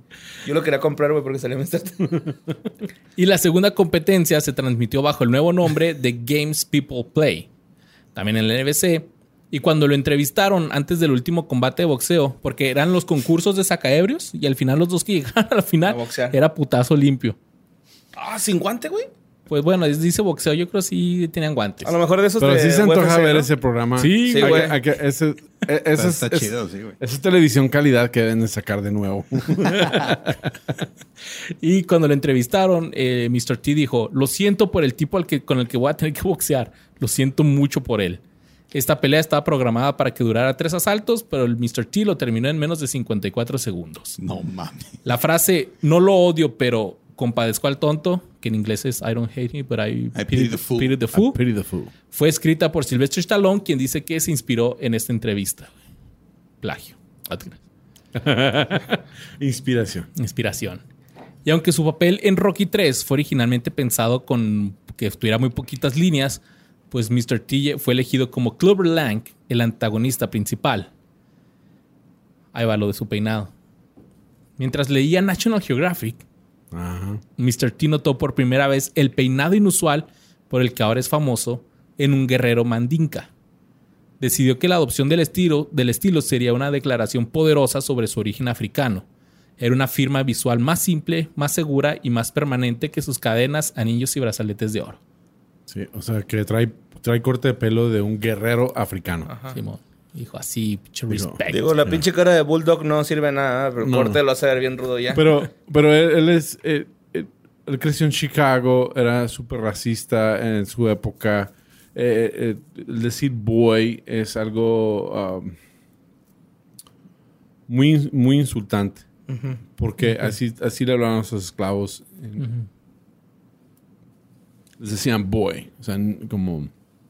Como, güey. Sí, como para deshumanizarlos, Sí. güey, como para... Mi chavo, ¿no? Micha. Eh, Micha. Pero imagínate. por las birrias acá. sí, no, pero imagínate. No, no, eso, eso está chido. Está- pues Boy No. es como chico, ¿no? No, pero. Sí, pero el contexto es muy diferente. Sí, el contexto, el, contexto gringo de cuando tenían esclavos, le decías a, a un señor. Boy. Y a, y a grande le decías boy. Es como decirle, soy tu dueño. Sí. Como Entonces- perro. Así good lo ven boy, los perros, va. Good Sí, boy, good ajá. boy. Simón. Boy. Sí, entonces yo, yo me. Roll boy, roll boy. Sí. Entonces, eh, el, el peinado para él era una manera de decir, yo soy fuerte, yo no, no me voy a dejar de... de- porque, porque aunque ya no había esclavitud, seguían con ese tipo de, de racismo que que era para, pues, uh, no, no puedo pensar en las palabras. Menospreciar, güey. Sí, neta. menospreciar. ajá. Era como para yo Era estoy acá, para estoy dar- ajá. ajá, seguir sintiéndose superiores. Demasculate. De, de- yeah. Hacer menos masculino. masculino. O sea, como, sí, entonces, ¿Afeminar? sí, como afeminar, como, hacer, como hacerte propiedad. Sí, entonces eso siguió. Entonces, yo tengo familia que entre nosotros nos decimos boy, pero es como Coto. Sí, ya, ya, no, ya no es, o sea, pues no- para empezar no somos negros. Sí, pero, pero sí. Eh, hey boy, what you doing? Así, así nos, nos saludamos más con mi familia de que vive en Virginia, o sea, es muy común. Pero sí, accident- es como chiflearle. Yo una vez le chiflé a un, a un señor en una obra de construcción y, eh, a mí no me chifle, yo no soy perro. Sí, entonces, si tú le dices boy accidentalmente a un negro, pues a lo mejor hasta te peleas. Sí. La lección de ahora, niños, es no Sí. digan. Boy. sí. Díganles kids. o children. Muy bueno, miren, en, en octubre del 82, recién salido su papel en Rocky 3, pues salió una, periodi- una parodia de Saturday Night Live con Eddie Murphy llamada El vecindario del señor Robinson. Mr. Uno de los Robinson mejores sketches de la historia de SNL, Sí. güey. No mames. Oro puro. hacía una referencia a una de las líneas de la película donde decía, hola niños y niñas, la nueva palabra de hoy es dolor. Es que era una parodia de Mr. Rogers, güey, pero era en un vecindario negro súper violento y pobre, güey. y Estaba bien. o sea, los de los mejores sketches recurrentes que tuvo SNL luego con Eddie Murphy, güey. No mames. Mr. T también apareció en otra película de boxeo llamada Penitentiary 2 y en un episodio de la serie de comedia canadiense Bizarre, antes de aceptar un papel en la serie de televisión The A-Team, donde interpretó al sargento Bosco B.A. Baracus, B.A. Baracus. un excomando del ejército que huye con otros tres miembros del gobierno de Estados Unidos por un crimen que no cometieron. La serie fue un gran éxito y Baracus en particular se convirtió rápidamente en un personaje de culto y la estrella no oficial del programa. Yo entré a la escuela de soldadura y dije, yo quiero soldar como B.A. Baracus. Era soldador acá. Era soldador. sí. Sí, pues en, en el programa él era el que convertía los carros a, Oh, a ok, tanques de ok. guerra. Siempre los- les soldaba cosas. Y siempre lo hacía con soplete. Yo, entonces, uno de niño piensa, es que todo se hace con soplete. Y pensamos que... Y no, ya después te das cuenta que no, que es Hollywood. Pero él era el que, el que transformaba todo lo- en el A-Team. Ok. Agarraban una camioneta y él la blindaba. Sí, con cosas que encontraban en el jardín. Sí. Ah, un ring, vamos a ponerlo aquí. Y, y- y una llanta vieja. Y, y- esta carrucha la ponemos. Y, siempre estaba bien fregón todo lo que hacían. Claro que es Hollywood, ¿verdad? Pero pues uno de. Yo empecé a ver el A-Team cuando estaba chavito y ya, ya para cuando entré a la escuela de soldadura, pues ya era adolescente. Y ya me acordaba de B.A. Brock, que era el soldador de, del A-Team. Sí, pues tuvo tanto éxito que en el 83 hicieron una caricatura llamada Mr. T, que se estrenó en la NBC, que estaba protagonizada como Mr. T, como su alter ego, el dueño de un gimnasio donde entrenaba un grupo de gimnastas que los ayudaba con su entrenamiento, pero también le ayudan a resolver misterios y luchar contra el crimen en escenarios al estilo Scooby-Doo. Se produjeron 30 episodios, cada episodio estaba compuesto por un segmento corto donde el verdadero Mr. T presentaba el tema del episodio y luego al- después en el cierre daba una lección para los niños. Como Jackie Chan también hacía eso, ¿no? Ándale, Con sí, su caricatura. La de los talismanes. Sí, cierto. Estaba bien chingona esa, esa caricatura, güey. Apareció en un episodio de Silver Spoons, repitiendo su antiguo papel de guardaespaldas. En el 83 marcó el lanzamiento de la única película que se puede llamar, que es así como que oficialmente una película de Mr. T, que se llama DC Cab. En el 84 hizo un video motivador llamado Be Somebody or Be Somebody's Fool, donde da consejos útiles a los niños a lo largo del Sea video. alguien o sea el pendejo de alguien. O Be Somebody's Bitch. Mira, otro programa que queríamos eh, reiniciar. El suyo.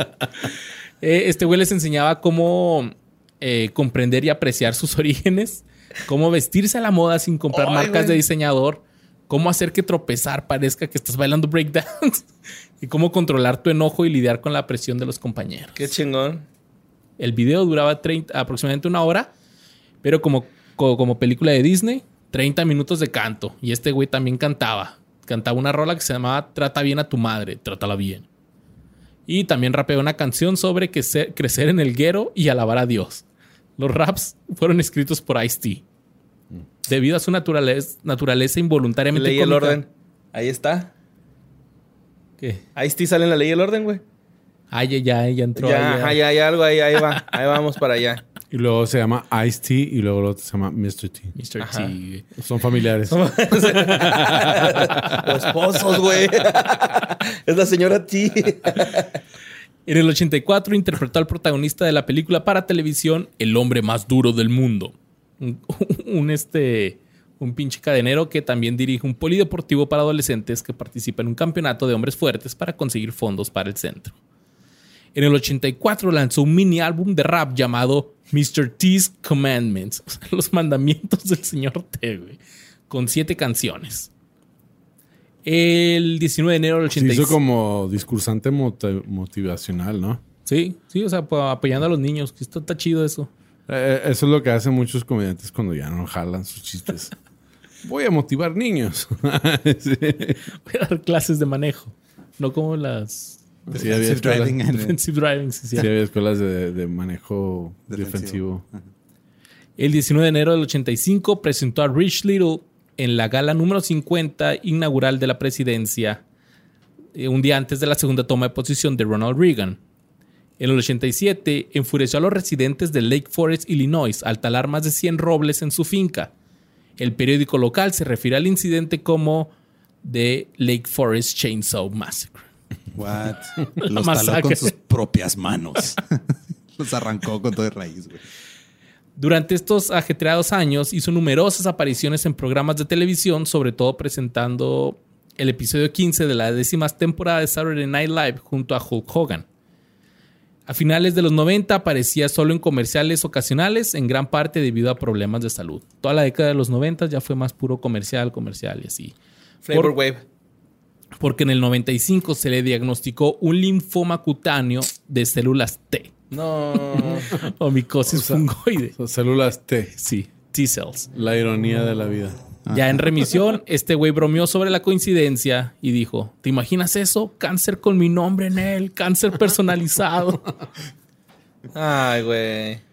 En el 2002 No es apareció. tan malo como lo ponen en la movie, ¿va, güey. Es todo lo No, súper buen pedo, güey. No, Este Ya pues- quiero ser su compa, güey. La neta, güey, me quedó el puro pedo, me Pues a, güey. a lo mejor, a lo mejor pues, su, su hija es estando pera. ¿Neta? Sí, Sí, gringa ahí en. Chicago.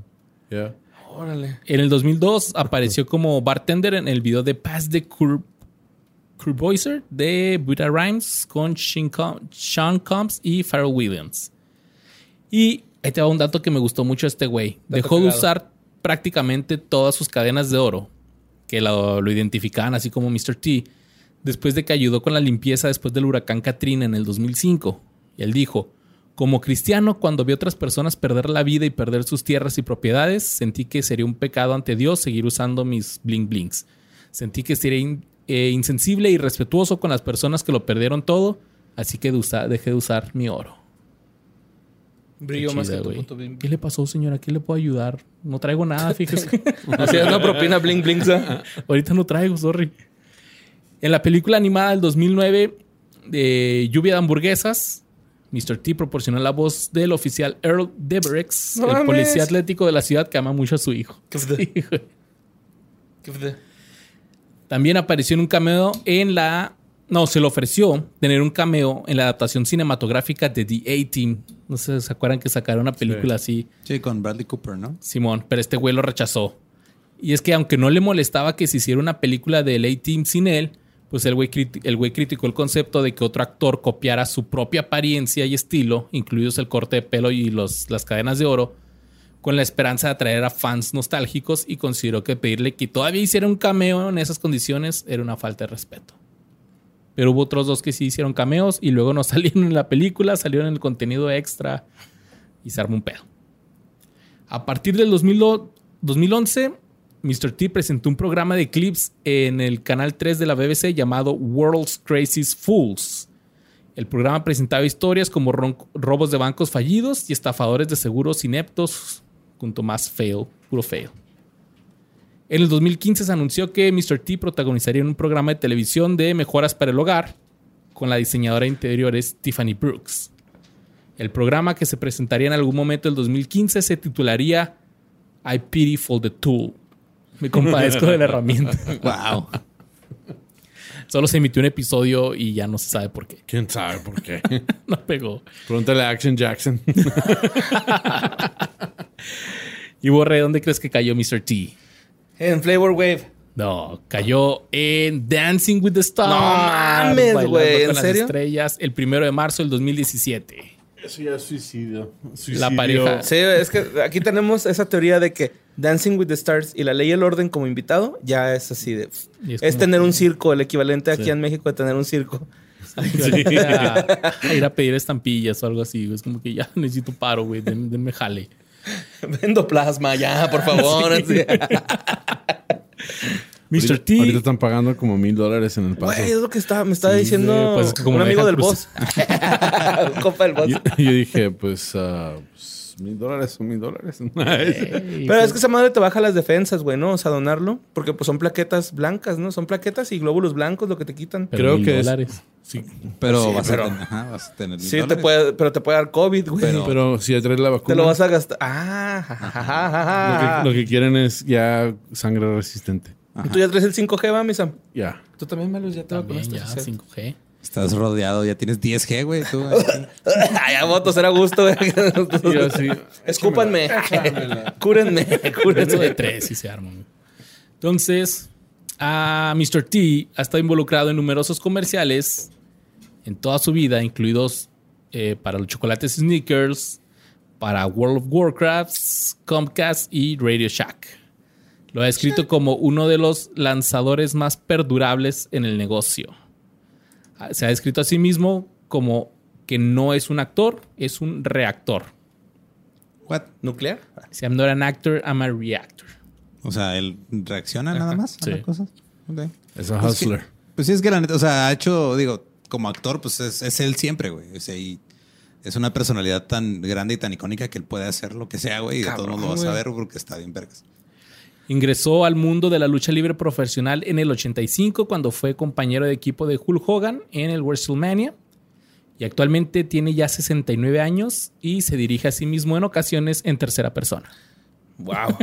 Mr. T tiene hambre. No Como mencionaron Ibrahimovic, güey. Simón. su cereal. Tenía un cereal. Un cereal, Mr. Tease. Mr. T. Wow. Sí, era, Ajá. sí, el cereal, lo pueden googlear, es como el Coco Puffs, pero era Mr. Tease. O sea, en vez de ser bolita era la figura de la Sí, una carita de T, Mr. T. una T. Ah, una T, una T. Y aquí el Sam está poniendo la- las fotos y ya las puso, güey. Pero si lo están escuchando en. Spotify, el, el, el Ram, yo tengo que darle. Sam- sacando una foto, güey, aquí. No, este, ya se ve viejito, muy viejito, Mr. T. Ya, güey, te está viendo unas fotos acá en la compu y sí, se veía Sí, rústico, ¿no? Pero es que, güey, sí está muy... Güey, está bien chido. Son de Quaker, güey. Sí. Tenía stickers de Mr. T adentro, güey. Chingón, güey. Es que su, su personaje es, fue una marca, güey, Y, es que aparte, yo tengo una teoría, güey. El, Sí. el güey, Mr. Planet, es Mr. T, güey. Alien. O sea, el, el de los anillos del planeta, ¿cómo se llama? Pues puede que se hayan basado en su Capitán- apariencia. Capitán Planeta. Capitán Planeta, güey. Hmm. Yo digo que es Mr. T, güey, Alien. O sea, sí, antes de transformarse a O sea, humano. ¿lo ins- ¿Se inspiraron en Mr. T o, o lo plagiaron? No, no, no, no. Mr. T se plagió a este güey. Pero bueno. Güey, quiero que vayamos en orden. eh, con los rivales de Rocky. Eh, yo traigo el, ¿Te lo doy el de la película el- 5. No, espérate. El Ok. pinche. Vamos a hacer el del pinche poli que me caían los huevos, güey, neta. va, va. Polly, el, el cuñado. Sí, güey. Pinche poli me cagaba por pinche gacho con la Adrian. Eh, así que vamos a decirlo así rápido, güey, ¿no? O sea, nada más así como para que nadie nos diga, ah, les faltó poli. Pero a mí me caga poli, güey. Lo vas a decir, pero con odio. Con odio, Simón. Ah, Porque ha dale. aprovechado con su hermana. Sí, era muy culo, güey. Güey, cómo la trataba horrible. Y ella era bien bonita, güey. Le hacía de cenar. Güey, no mames, le hacía espagueti, güey, acá. Y se ve bien verga, pero bueno. Ese puto, güey, el pinche poli en la vida real se llama Burt Young. Es reconocido por la actuación de Rocky. Eh, es el cuñado, ¿no? Como estabas diciendo. Eh, como Stallone y Tony Burton han aparecido en todas las películas de la saga de Rocky Balboa. Es el único que ha aparecido en todas las películas. Oh. Bueno, junto con Tony Burton y, y Stallone, pero también este uno de los comentaristas, nada más que pues es secundario, ¿no? Es como que, eh. No, vale, ver. Sí, bueno, pues como que, pues no figura dentro O de sea, la... pero, pero sabes que él está actuando, ¿verdad? ¿Quién? Young. Sí, güey, pero me caen los huevos el personaje. Vamos a hablar. Entonces, películas populares en las que apareció fueron Chinatown, The Gambler, Convoy, Uncle Joe Shannon, Eras una vez en América, The Pub of Green- Greenwich Village, Back to School, Last Exit to, to Brooklyn, Transamérica y Win Win. El vato era militar, güey. eh, era parte de- del cuerpo de los Marines de los Estados Unidos. Lo nominaron al Oscar por la categoría de mejor actor de reparto, gracias a Rocky, güey. En el 2017, Burt Young retomó los escenarios interpretando a un veterano jefe de la mafia en The Last Big, una obra escrita por David Barley y presentada en enero del 2017 en el Zephyr Theater de Los Ángeles. Ahora Burt tiene 81 años, eh, también se, se desempeña como pintor, su arte ha sido expuesta en galerías de todo el mundo como artista y también como escritor creó dos guiones filmados y una novela histórica de 400 páginas llamada Endings. Escribió dos obras de para teatro, SOS y A Letter to Alicia in the New York City Government from a Man with a Bullet in His Head. Y al igual que Polly, me hago el rudo diciendo que me caga. Para el último, sí haberlo mencionado. Y la verdad es que es importante. Y es la única familia que le queda a Rocky, güey. Ya. Mami. Y su, y su hijo, ¿no? Pero el hijo es bien ojete, güey. Es bien hojaldra con él. Entonces, pues... por eso sí lo vamos a mencionar a Polly. Y para llevar la continuidad de los... A mí, a mí se me hizo muy buen personaje Polly. Me caga, güey. Porque yo sé, yo sé, pero, pero porque te estaban pintando un, un cuadro de, de la vida en el sur de Filadelfia en los 70s. La vida. Sí, entonces él, él, él aunque fue, aunque, aunque fue malo con la, con la hermana, y, y vamos a decir malo para los 70 era normal, pero también le ayudó a Rocky. Pues sí, pero Sí, también, lo perjudicó, también güey. lo perjudicó, entonces... Y luego al último Rocky lo tuvo que ayudar. O sea, ese güey era un estorbo, güey. Era un tumor el vato, güey. o la sea, neta. pero... y benigno. Pero así, a- así pasa con la familia. Maligno. Pues sí, por eso al último O sea, decidí mencionarlo porque exactamente es lo que estoy diciendo, güey. El vato muy real. cae en los huevos, ajá, pero al, al último dices, pero es Poli, güey. ¿Sabes cómo? O sea, ya al último es así de, no lo podemos dejar fuera del que fue de ellos, güey, porque es Poli, güey, es el cuñado, güey, es el güey que siempre estuvo con Rocky. Aunque Rocky no quisiera él, yo te lo puedo hacer Rocco, porque en español le dice Rocco. Rocco. Ah, también en inglés le dice... Rocco. Es que yo, yo las vi en español, güey, porque Pero sí es- son sí las está- pocas movies que me gusta ver en español. Me, me gustó que finalmente Rocky, el personaje, este, pues, defiende a su, a su pareja y dice, pues, lo vuelves a tocar y te mato. Entonces, ya ves que, que cambia eso. Y eso, eso es chido. Lo único que yo aprecio de Polly, es que de veras aprecio, es que fuma puros. lo entiendo. Ya, ya salió, ya salió el peine, güey. ya salió el Sí, peine. ya se ve el peine. Está bien, y como actor, yo, sí te- yo siempre lo he dicho, si un actor hace que odies al personaje bien Es cabrón, bueno, es que es muy bueno y pues lo nominaron al Oscar. güey. Pues sí, a huevo, güey. Siempre Los estuvo- huevos, Pero no ganó por culo. Por culo, por golpear a la Adrian. Tienes que creerme, Adrian. Yo te quiero, Adrian. Sí, era, sí era culo porque siempre desanimaba a Rocky. ¿Por qué vas a tratar de hacer eso? Tú no puedes. ¿Por qué? Y yo se lo Eh, pruebo. Ya. Pues bueno, miren, Thank you. todos tenemos un enemigo que llegamos a odiar porque lastimaron bien culero a un amigo. Tanto para hombres como para mujeres, casi siempre ese enemigo es el ex o la ex de una amistad. Y siempre le, le echan esa mirada que le echó el Rocky al Drago, güey, cuando está. Cuando Apolo muerto, es que fue burlón, ¿verdad, güey? Bueno, no burlón, sino así como de que sigues me tú, vale puto, madre. Sigues tú y me vale verga, güey, que lo haya matado, güey. Pero sigues tú, güey. Y te voy a matar. Buen personaje, ¿no? El Drago. Está bueno, güey. De hecho, creo que es de Está las bien fuerte. es de las primeras secuencias en donde Ah. no te creas, porque también con Mr. T lo hicieron, pero se ve como que el entrenamiento de este güey es más pro, ¿no? Porque ya ves que con, con este eh, Mr. T se ve también este güey como que hasta en las mismas condiciones que Rocky, si no es que más deplorables, güey. Pero Draco ya se ve un, atleta profesional, pues como lo hacen todos los rusos, ¿no, güey? Así de que vamos a meterle machín a esto. Y pues el Drago es, fue interpretado por Dolph Lundgren, que su nombre real es Hans, que nació en Suecia el 3 de noviembre del 57 y él afirma que su padre abusó físicamente y expresó su frustración contra su esposa y su hijo mayor. Aún de esto, él ha declarado que eh, su papá en los arranques de ira le llamaba perdedor, lo que lo motivó más tarde a demostrar su valentía. Pero también dijo, todavía amo a mi papá, pase lo que pase, hay muchas cosas de él que todavía admiro, Cuando era niño probablemente me parecía demasiado a él. Yo era muy terco y tal vez eso es lo que él no podía manejar. Y dice que eh, la problemática con su papá pues lo hizo interesarse en el boxeo y en el karate. A pesar de lo feo que fue su padre, este güey dice que le dejó un buen consejo. Le dijo, Dolph, eres feo como una piedra y tonto como una blasfemia. ¿Cómo estás pendejo, güey? No, el consejo que le dejó fue, Te subes. ¿sí? ¿Cómo mamas? El consejo que le dejó, si quieres hacer algo en especial en la vida, tienes que ir a Estados Unidos.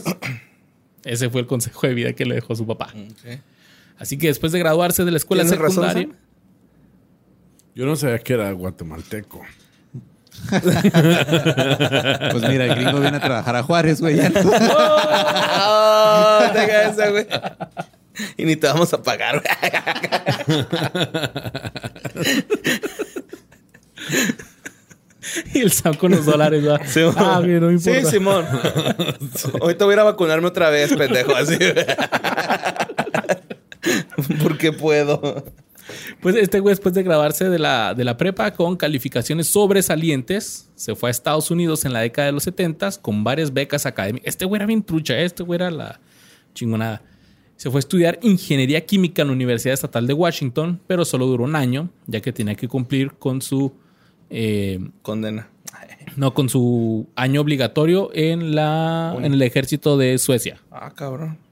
Así que se regresó y a finales de los 70 se inscribió en el Real Instituto de Tecnología de Estocolmo y se graduó con título en Ingeniería Química. En medio de sus años de estudios, perfeccionó sus habilidades de karate, entrenando duro en el dojo durante cinco años y alcanzó el rango de cinta negra segundo dan. Este güey capitaneó el equipo de karate sueco y ganó los campeonatos europeos en el 80 y 81, y así como un torneo en Australia en el 82. Estando en Australia, se inscribió en la Universidad de Sydney y se graduó de una maestría en ingeniería química. Y durante su tiempo allá se ganó la vida como cadenero en un club nocturno. No mames, pinche Rocky. Porque de eso jalan los mamados, Econo- ¿no, güey? economizando machín, güey. Te voy a sacar de ca- cadenero. Te voy a sacar de este jale, mijo. Está loco. Ya no quiero que Iban a trabajes los- aquí. Iban a los tables, el güey sacaba los cadeneros a jalar en vez de las bailarinas. Este güey recibió una, ya tenía ya con maestría, recibió todavía una beca en el Instituto de Tecnología de Massachusetts, el MIT, Wow. en el 83. Sin embargo, mientras se preparaba a mudarse a Boston, porque estaba en Sydney trabajando como cadenero, ahí fue contratado por la modelo jamaicoamericana Grace Jones como guardaespaldas y después se hicieron amantes. Oh, ¿Nunca he escuchado esa jamaico-americano? Pues es Este güey el de You were so beautiful girl. ¿Este güey es gabacho o es jamaiquino? no tengo idea quién Ah, es. No me acuerdo. Ah, no, es el Laken, ¿sí, no? Sean Hayes, ¿no? ¿Cómo se llama? Eh, no, Sean Sean Johnston. Johnson. Sí. Ajá. Pues no sé, güey. Pero este güey, eh, su relación escaló muy rápido y se mudó con ella a Nueva York. Así que mientras vivía con la modelo en su apartamento lujoso en Nueva York, él se metió a modelar para la agencia Soli, pero lo, lo rechazaban porque lo describían como demasiado alto y musculoso para una talla 40. Y, el No puedes papá. molar, estás demasiado muy guapo, Simón. Estás demasiado guapo. Y el papá le dijo, estás bien feo. Así que, ¿qué jale puede hacer tener alguien con maestría en ingeniería química y rechazado de modelo? Cadenero en un club nocturno de Manhattan. Sí, sí, le leí el orden. No, todavía no. Entonces él se metió a estudiar mientras su novia andaba modelando en las pasarelas y este güey no tenía jale, pues se met- y como trabajaba de noche, pues mientras estudió a- Actuación. actuación y él dice que su estadía en la ciudad de Nueva York le abrió los ojos de adolescente sueco a una multitud de personas y estilos de, vidas diferentes. Estás en Nueva York como Es cuando que vas... sí te va a hacer crecer como persona en cabrón, ¿no? Vivir en una ciudad así de ajetreada, güey. Sí, güey, conoces tanta chido. gente ¿Sí? diferente y todo el pedo. Sí. Y sus compas le decían pues que debía estar en las películas. Así que, "Eh, güey, tú deberías actuar, mamón. Así que dejó de estudiar. Que tú eres bien bueno fingiendo, güey. Actor, güey. tú eres bien chistoso de hacer stand-up, güey. A ver, llora, llora. Eres comediante, a ver, hazme reír. Cuéntame, este, ah, te el micrófono a este güey, no mames. Oh, hijos de la verga. Pues este güey dejó de estudiar eh, después de dos semanas en el MIT para dedicarse finalmente a la actuación. Este güey fue al set de la película de James Bond, A View to Kill, A View to a Kill, donde su novia le sugirió que, pues, que se calara, que fuera a probarse para el papel en una película y lo eligieron con un eh, hizo su debut cinematográfico eh, con un papel menor de un secuaz de la KGB que se llamaba Burns. Entonces este güey encontró en el negocio del entretenimiento algo más atractivo y gratificante que la ingeniería química, por lo que decidió ahora sí seguir su carrera en actuación, a pesar de no tener una formación formal. Así que este güey va a los castings y lo va a ver, ¿tú dónde estudiaste? No, pues en el MIT, tengo ingeniería química. Pero ahí le daba el güey. Al enterarse que Sylvester Stallone estaba buscando un luchador imponente para interpretar a Iván Drago en Rocky 4, pues este güey fue a hacer el casting, pero al principio lo rechazaron porque era muy alto. Pero después se quedó con el papel después de que otros 5000 aspirantes no llenaban el ojo de, Wow. de Sylvester Stallone. ¿Cuánto mide? ¿Sabes? Ah, no te vengo manejando el dato, fíjate. ¿Vos? Pero ahorita sale el boss con un pinche dato. Las frases de su pers- 1.96, casi dos metros. Damn. Es más grande que Shaquille O'Neal, güey. No es cierto. No, Ah, no, Shaquille O'Neal, dos- dos 2, quince. 10, 15. Las frases de su personaje, si muere, muere. ¿Cómo es en inglés? If he dies, He dies, he dies. Y debo romperte, I will break you. I will break I you. will break you. Se encuentran entre las más conocidas de la serie de Rocky y a menudo son citadas en la cultura popular. En una entrevista, Sylvester Stallone dijo, durante la filmación de Rocky 4, Dolph me golpeó tan fuerte que tenía hinchazón alrededor del corazón y tuve que permanecer en cuidados intensivos en el hospital durante cuatro días. Luego peleó con un combate a box real contra el ex luchador de UFC Oleg Taktarov, pero perdió. Este güey, el Lundgren, ha destacado el estreno de Rocky 4 en el Westwood Movie Theater como el momento que cambió su vida.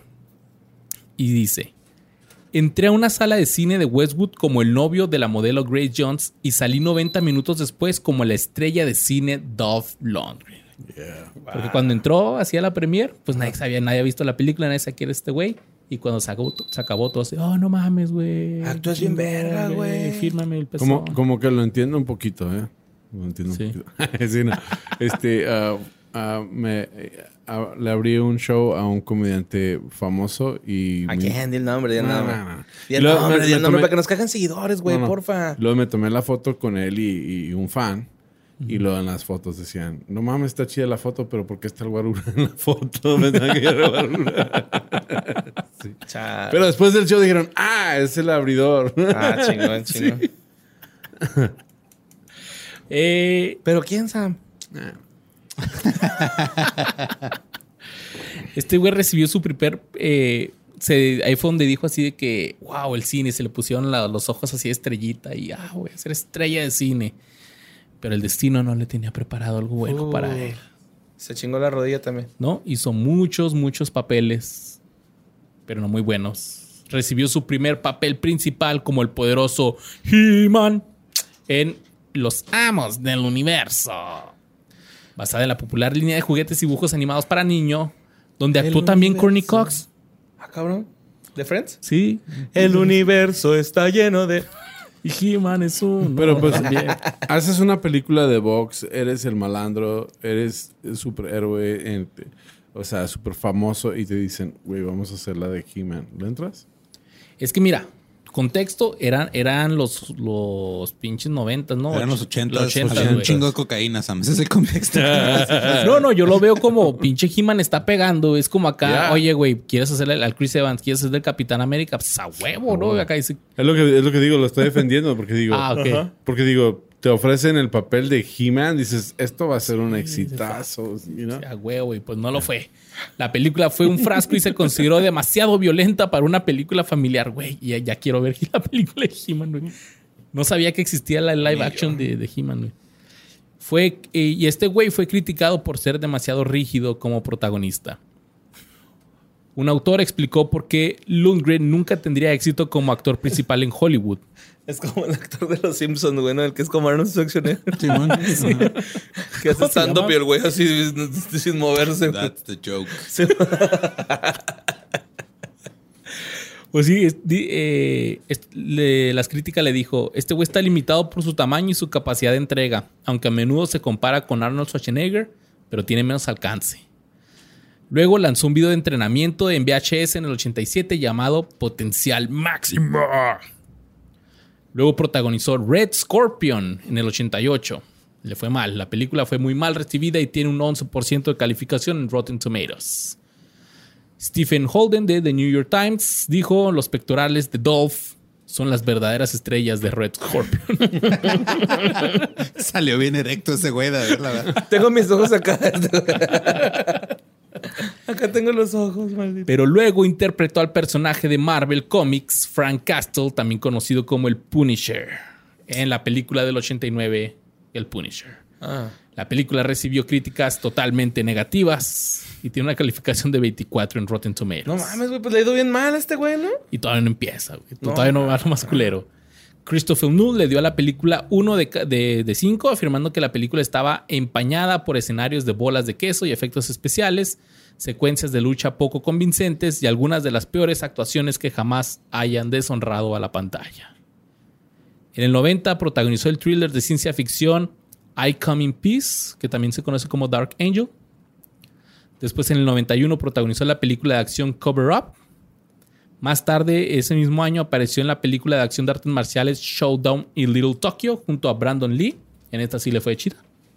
En el 92 protagonizó uno de los mayores éxitos de taquilla del año en la película de acción de ciencia, de ciencia ficción Universal Soldiers. Soldado universal. junto a Jean-Claude Van Damme. El pinche matavíboras, güey. Y luego ahí eso. se la avienta la gente. donde interpretan a los soldados estadounidenses durante la guerra de Vietnam, que son enviados para asegurar una aldea contra las fuerzas norvietnamitas. Sin embargo, a pesar de ser un éxito en la taquilla, no fue bien recibida por los críticos, ya que la compararon como un clon de Terminator 2. El crítico de cine Roger Ebert dijo, debe ser bastante ingrato interpretar este papel que tienen que luchar durante toda la duración de una película mientras intercambian idioteces monosilábicos incluyéndolo en su libro I Hate, Hate, Hate That Movie. güey hizo un libro de cuánto odió las películas. En el 94 protagonizó el pentatlón de Bruce Mammoth como un pentatleta medallista de oro olímpico de Alemania Oriental que huía de un entrenador abusivo. Más tarde apareció en Men of War de Perry Lang. También apareció en Johnny Mnemonic, coprotagonizada por Keanu Reeves. Mnemonic. Mnemonic. Ok. Eh, en el 97 pro- protagonizó The Peacekeeper, interpretando al comandante Frank Cross de la Fuerza Aérea de Estados Unidos, el único hombre que puede evitar que el presidente sea asesinado con la capacidad de frustrar un inminente holocausto nuclear. La crítica dijo, el pacificador se basa en la presencia de la estrella de acción de películas B, Dolph Lundgren, un actor que nunca llegó a ser tan popular como sus contemporáneos de acción Jean-Claude Van Damme y Steven Seagal. Ya comparándolo así gacho con esos güeyes. También relegaron a estrella de películas, B, güey, qué feo. Sí. Ya, le, le hubieran dado un papel como Forrest Gump o algo así. O sea, no si no Forrest Gump porque Tom Hanks se la aventó. Pero un papel donde no tenía nada que ver con Un ser sol- fuerte. el, el teniente Dan, güey. Sí, no, no tiene que ser fuerte, no tiene que ser pelear. Le hubieran dado un No hay que así. salvar a nadie. No tiene que salvar a nadie. Eh, hubiera De Jenny. Sí. Lleno. En el 98 apareció en la película de acción terror sobrenatural The Minion. Que no se debe, no se debe confundir con los Minions. Donde eh, este güey interpreta a Lucas Sadorov, un templario del Medio Oriente y miembro de una orden que está a cargo de proteger la entrada al infierno, que si se abre desatará todo el mal. Y pues sí, esta película... sí o des- sea, lo hicieron cadenero del infierno. sí. Para eso sí sirves, güey.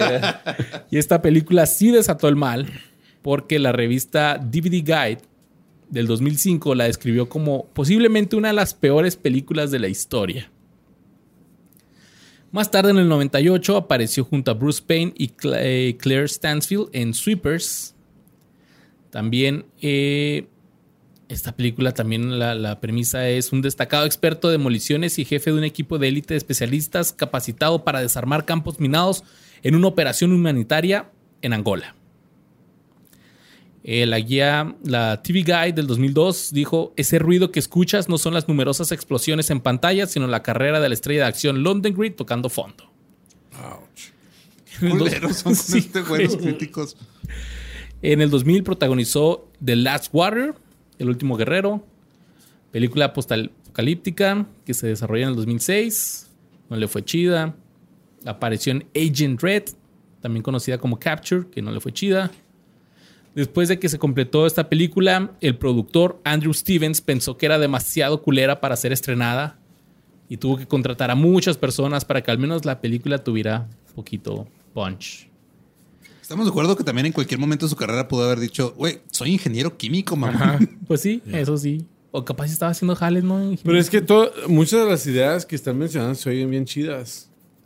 O sea, ¿crees que haya, que haya tomado decisiones riesgosas que al último no dieron Sí, fruto? Yo pienso Como que que sí, los porque- guiones están culeros. Sí, sí, porque sí se oyen chidos. Muchos de los proyectos dices, se oye como buena idea. Como ese de que es Caballero Templar eh, y, es el, el cadenero de la, del infierno. oye como que tiene potencial, ¿verdad? Pero pues, Durante una entrevista en The Tonight Show con Jay Leno en mayo del 2008, eh, el director de Gladiador dijo que Lundgren había sido considerado para el papel del luchador invicto Tigris of Gaul en el 2000, pero finalmente fue rechazado porque como actor no encajaba en lo que estaban tratando de conseguir. En el 2004 protagonizó un número inusualmente alto de películas. Ninguna conocida, solo una me llamó la atención y fue su debut como director, reemplazando a un güey que se enfermó durante la preproducción. La película se llama The Defender, en la que también protagonizó junto a Shakali Dart y Jerry Springer. ah, caray. Sí, Jerry Springer sí sale en esta película, quien interpreta al presidente de Estados Unidos. Ok. La mía la película no, no pegó chida. No veas zombie movies. Sí, ya son películas y De totalmente televisión, no nada más. Acá. o ni a la No, tele no, que van a la ¿Directo canasta DVD? que van a la canasta ahí del Walmart De así 15 pesos. de 15 pesos, sí. De a dólar, güey. Y pueden encontrar una nueva película en el Waldos. en la compra de unos toppers. Y ese mismo año, en el 2006, perdón, interpretó al gladiador Brixos en el drama bíblico e histórico italiano de Incri. Dirigió y protagonizó en el 2007 la aventura de acción basada en Mongolia, Diamond Dogs. Y más tarde escribió, dirigió, y protagonizó Missionary Man, descrito como un western moderno donde este güey interpreta a un extraño y solitario predicador de la Biblia llamado Ryder, que llega a un pequeño pueblo de Texas en su Harley Davidson para asistir al funeral de un buen amigo, un carpintero nativoamericano local, solo para luego verse involucrado en una serie de peleas con una pandilla. Según este güey, durante mucho tiempo había sido su deseo dirigir un western, después de haber sido fan de Clint Eastwood y John Wayne, pero no quería gastar el tiempo y el dinero construyendo una vieja ciudad del oeste y alquilando caballos, así que dijo que va a hacer un western moderno donde tenga que entrar en moto. Ok. ya vimos cómo resultó eso. Y e hizo, hizo mucho películas así, películas, películas B. Se reunió con Jean-Claude Van Damme en el 2009 para hacer Soldado Universal Regeneración. La película se estrenó en- directamente en video en Estados Unidos.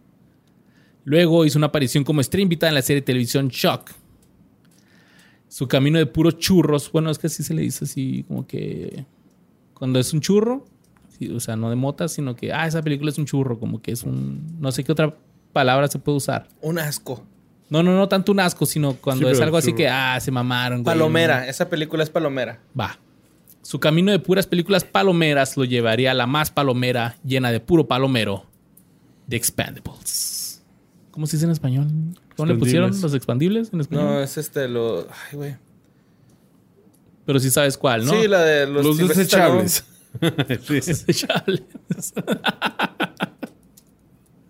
Sí. junto a pinche Stallone y el Y esas pinche películas, Van Damme. esas películas sí tuvieron un poco de éxito, ¿no? Sí, No, sí tuvieron. güey. eso sí, sí pegaron. Pero ahí sale este güey. Sí, se pelea con Jet Li. Creo que la vi la, la primera. Y, y es algo que yo pienso que... Yo, yo aprecié esa escena de... Los de- indestructibles es en español. Los En, indestructibles. en Latinoamérica y en España, los mercenarios. Ok. Yo aprecié mucho la escena donde pelea con Jet Li. Porque siempre te, te enseñan un, un karateca o una, una persona, de, un maestro de artes marciales. Pero este güey está gigante. Ujú. Y agarra a Jet Li y lo avienta. Sí, gana Jet Li al último, pero sí lo avienta. Y Sí lo- le pone su chinga, una arrastrada, ¿no? una empanizadilla ahí de tierra, güey. El moquito, güey. Así me tocó golpear a un niño que se traía moquito y se le formaron cascaditas, ¿Golpeaste a su niño? Me da Sí, risa, pues, me da yo risa. también era un niño, güey. Ah, o sea. Es que me da risa que dices. Qué bueno que especificas. sí, yo también era un niño. Porque van a salir los memes. Qué ternura del borre. Sí, no, no, no, o sea, yo, también era un niño y me peleé con un niño, güey. No, pero me da risa que dices. Me, moquitos, me tocó. Me tocó golpear. Es como que. Pues, "Güey, es te que, toca, güey. güey. Sorry. Es que ese morro se pasó de verga porque se estaba dando un tiro, güey, con un chavillo. Y estábamos todos viendo. Y sacó un pepper spray. Ah. y roció a todos, güey. Ah, se mamó. Entonces, yo me acuerdo que yo me alcancé como a cubrir, güey, así de... Y... Ahora te toca. Me ardieron las pinches los, los antebrazos, güey. Y fui tras de... O sea, salió corriendo y fui tras de él y le puse una chinga, güey. La neta, que se mamó, güey. O sea, Quiso- yo no tenía por qué pegarle, güey. O Dice, sea... ahora me toca pegarte. Ajá, sí, me echaste pepper spray, ahora yo te voy a pegar, güey, sorry. Y me acuerdo un chingo, güey, pues el- como andábamos moqueados todos, el güey, pues le puso una arrastradilla y se le empanizó la nariz, güey, pero se le veían así las dos rayitas de los mocos, güey, de- real, así bien marcadas, lodo, güey, así barro acá. Dale, pues este güey fue uno de los tres anfitriones del Melodifestivalen del 2010, donde se selecciona al grupo sueco que va a ir al festival de Euro- Eurovision, de. Eurovisión. En el 2011 salió en Los Indestructibles 2. En el 2013 actuó junto a Steve Austin en The Package. Luego en el 2014 protagonizó la película de acción Puncture Wounds y repitió su papel de Gunner por tercera vez en Los Indestructibles 3. En agosto del 2015 comenzó a filmar Un Detective en el Kinder 2, una secuela directa a video de la película de comedia de Arnold Schwarzenegger. sí, güey, esas cosas han pasado. Sí, pues sí. Y este güey se vio involucrado ahí, tristemente. Después protagonizó el video musical de Imagine Dragons llamado Believer, que fue lanzado el 7 de marzo del 2017. Y en el 2018 repitió su papel de Iván Drago de Rocky 4 en Creed 2, la secuela de Creed, donde interpreta a un Drago pues ya más grande, empobrecido, y también presentan al hijo de este güey. ¿En la 2? En Creed 2, sí. Ah, esa es la que no he visto, voy a ver, no sabía que salí. Y también ese año coprotagonizó la película Aquaman de DC como el rey submarino Nereus. Oye, pues se recuperó, güey, ¿no? De tanta chinga. Pues ya cuando casi se muere. Actualmente tiene 63 años y vive en Los Ángeles, güey. Pinche culero, güey. ¿Te creas? No, no, pues se está recuperando, güey. Ahorita ya. Lo que, lo que sí se ve de él es que sí chambeó todos esos años. Ah, sí, o sea, de que le pagaron, le pagaron todas esas. güey. Dijo, no, pues es que ¿Qué yo... chamba, chamba, güey? Dice, no, pues yo puedo hacer ah, ingeniería química o ¿Actuar? marearme actuando en estas películas que son puros churros. Pero mientras tanto vive en Los Ángeles. Ah, se me olvidó que en agosto del 2017 interpretó eh, un papel en la película de Sharknado 5, güey. Órale. Global Charming. Mira, como actor, este güey puede presumir que ha tenido muchas películas protagónicas, que salió en Rocky. Ya si le preguntan que cómo estuvo las películas, No, pues, pues ya, no, ah, pero es como un No las veas, así, ¿no? El vato, como güey. esa banda de ah, No las veas, toma cinco dólares. esas bandas de tenemos 10 discos, güey. Pues sí, pero ninguno te pegó, güey. Sí. Pero pues como actor ha tenido chamba y ahí sigue todavía. Ahí va. Y ese fue el Drago. Pues vámonos al de Rocky 5, ¿no, güey? Vámonos Rocky 5. Imagínate que el pinche Goku hubiera traicionado al maestro Roshi, güey. Y se hubiera ido con el entrenador de Ten Shin Han, güey. No entendí ni una de esas referencias. Es que ya estás ruco, güey. Esta sí la vas a entender. Si Rafael, Leonardo, Miguel Ángel y Donatello Ah, se chingaran a Splinter y se hubieran ido con el Shredder, güey. Ese con sí el lo entiendo. destructor.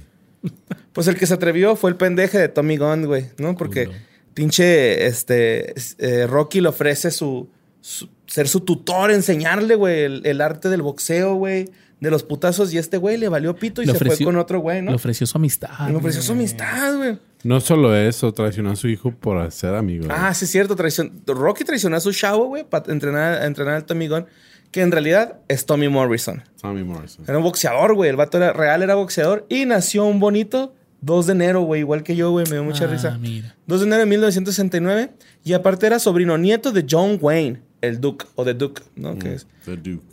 Este güey así súper racista, ¿no? Pero Sí, era con los su- mexicanos, güey. Era, Era, súper- era racista mucho porque lo ven como ícono ah, gringo, pero Ujú.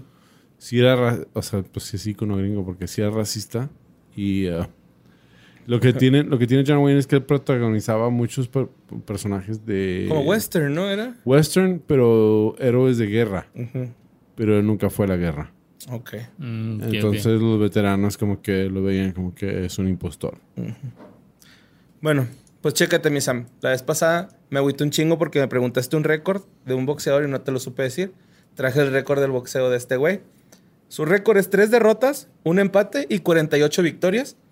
Una vez peleó, todas son en Estados Unidos y la única vez que peleó fuera de, de Estados Unidos fue en México, en el domo de la Feria de León. Y fue su primera pelea, güey.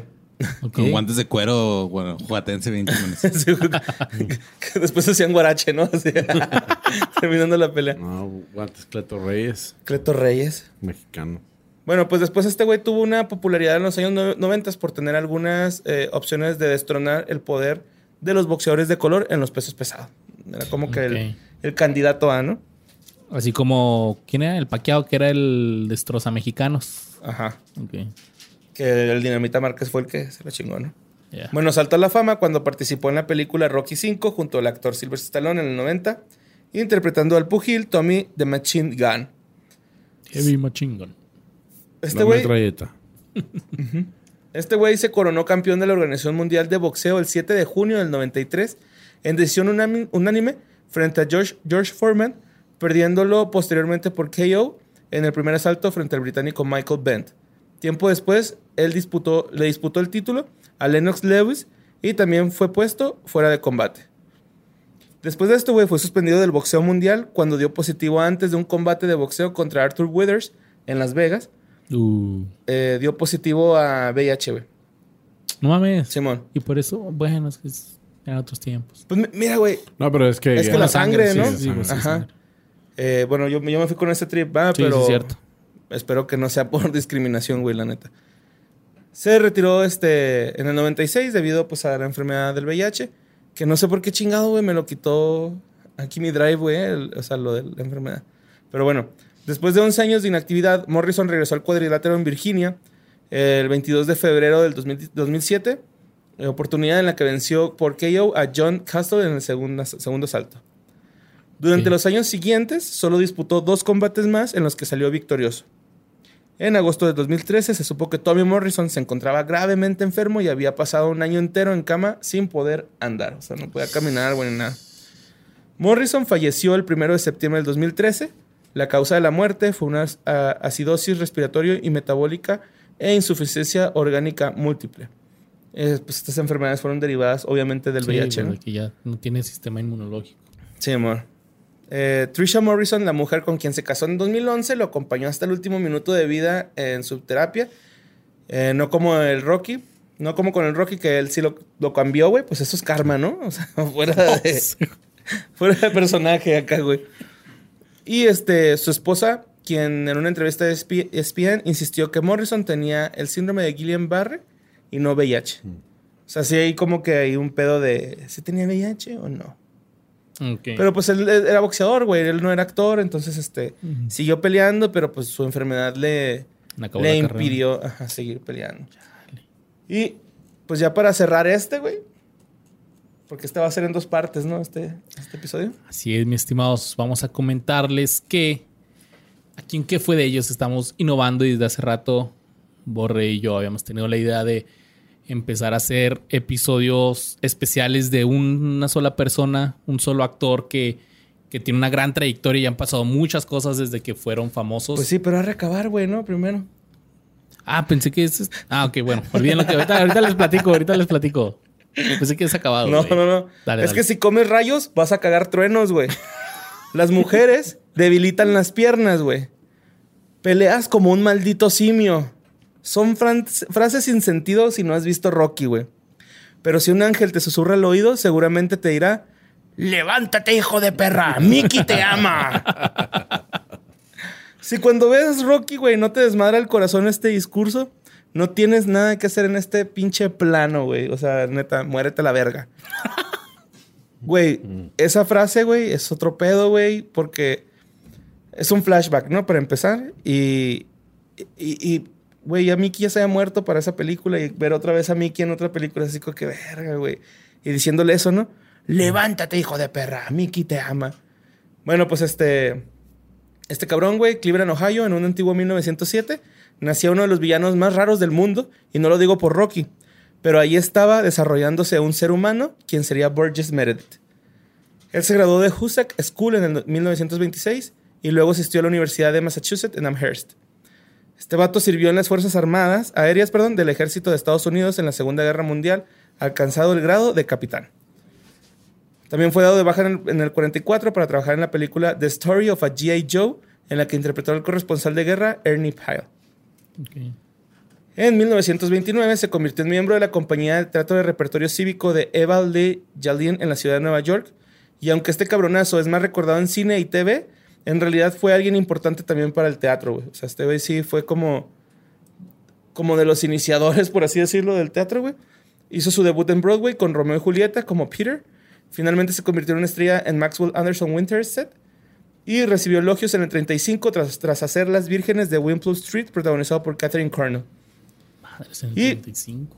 Sí, güey, o sea, este güey tiene trabajando desde hace un chingo. De hecho, este ruco, güey, es una pistola, güey, porque fue nominado al Oscar en dos ocasiones. Más de 100 películas, güey. Le prestó la voz al dragón mágico Puff.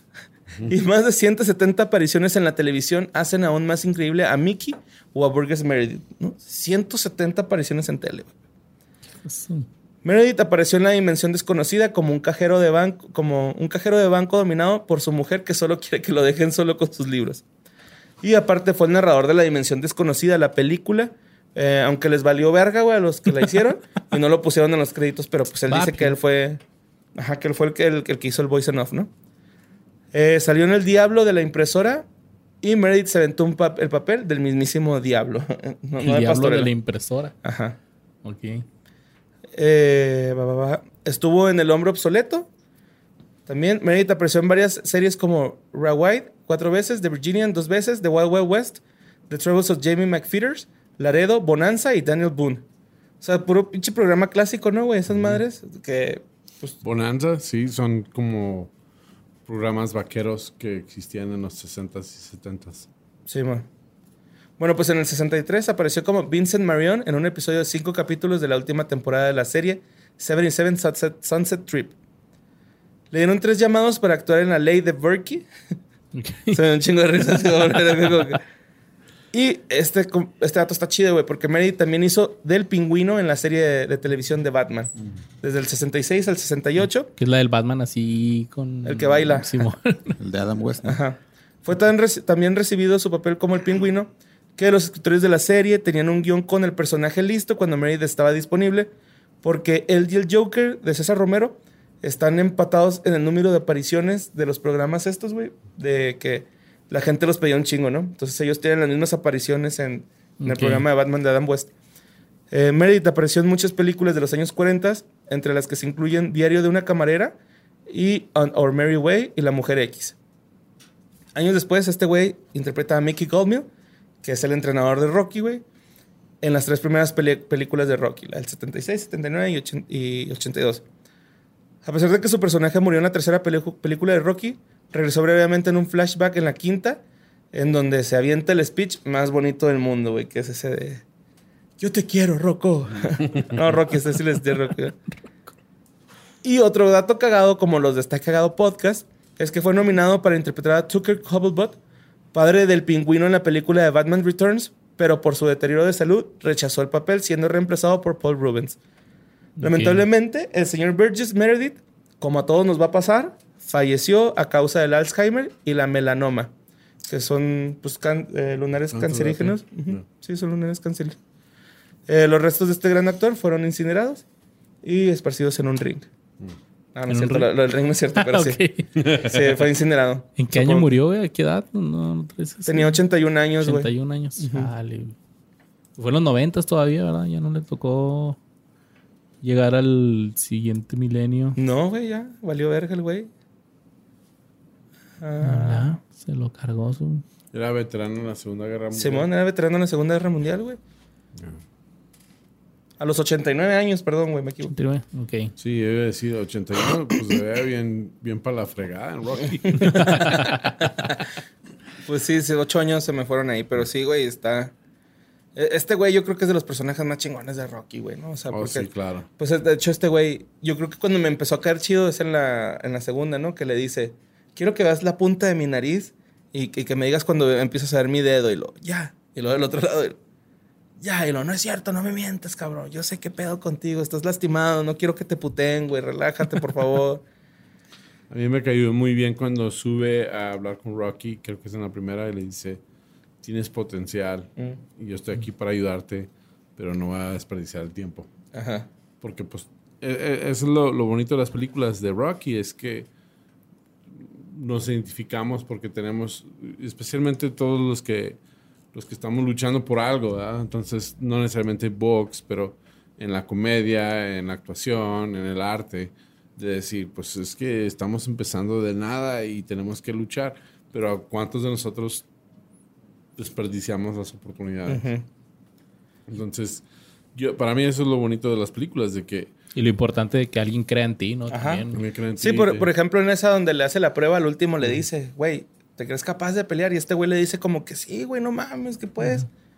Y al último así de, güey, te veo mañana, vamos a entrenar, ¿no? O sea, pero estoy dolido de mi corazón, güey, eres importante para mí, porque este güey prácticamente es el papá de Rocky, güey, o sea, Simón. Rocky es huérfano, se supone, o no sabemos nada de sus papás, güey, ¿no? No, Entonces uno eh, hace la, asunción. la- la- ajá, asume que, que Rocky no tiene papás, pero Mickey lo trata como un hijo y él trata a Mickey como un papá, güey.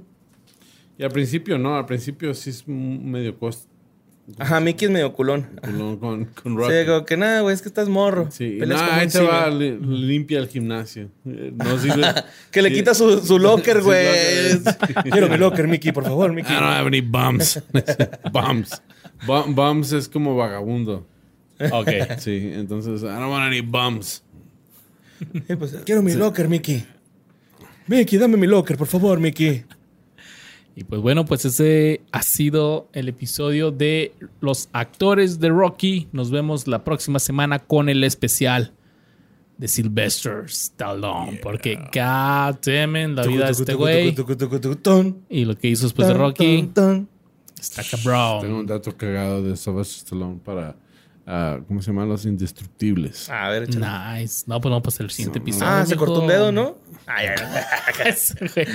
Los dejamos con esto, Sam. Antes que tus redes que te, Sí. que te sigan. No, pues muchas gracias primero por invitarme, chavos. Me, lo disfruté mucho.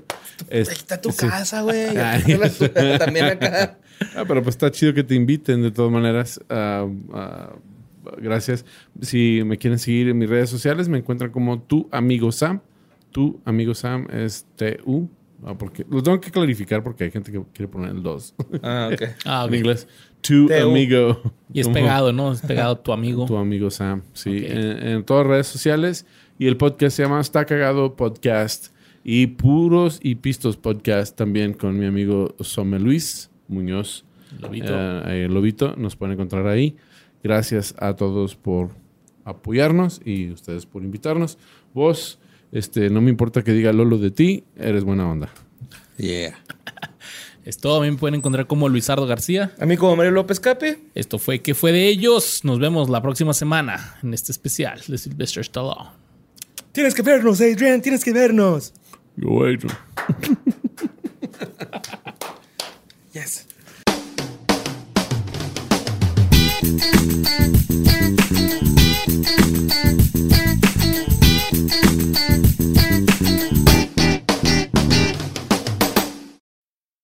Need mealtime inspiration, it's worth shopping Kroger, where you'll find over 30,000 mouthwatering choices that excite your inner foodie. And no matter what tasty choice you make, you'll enjoy our everyday low prices, plus extra ways to save, like digital coupons worth over $600 each week. You can also save up to $1 off per gallon at the pump with fuel points. More savings and more inspiring flavors make shopping Kroger worth it every time. Kroger, fresh for everyone. Fuel restrictions apply. It is Ryan here, and I have a question for you. What do you do when you win? Like, are you a fist pumper? A woohooer, a hand clapper, a high fiver. I kind of like the high five, but if you want to hone in on those winning moves, check out Chumba Casino. At ChumbaCasino.com, choose from hundreds of social casino style games for your chance to redeem serious cash prizes. There are new game releases weekly, plus free daily bonuses. So don't wait. Start having the most fun ever at ChumbaCasino.com. No purchase necessary. Group. Void were prohibited by law. See terms and conditions. 18 plus.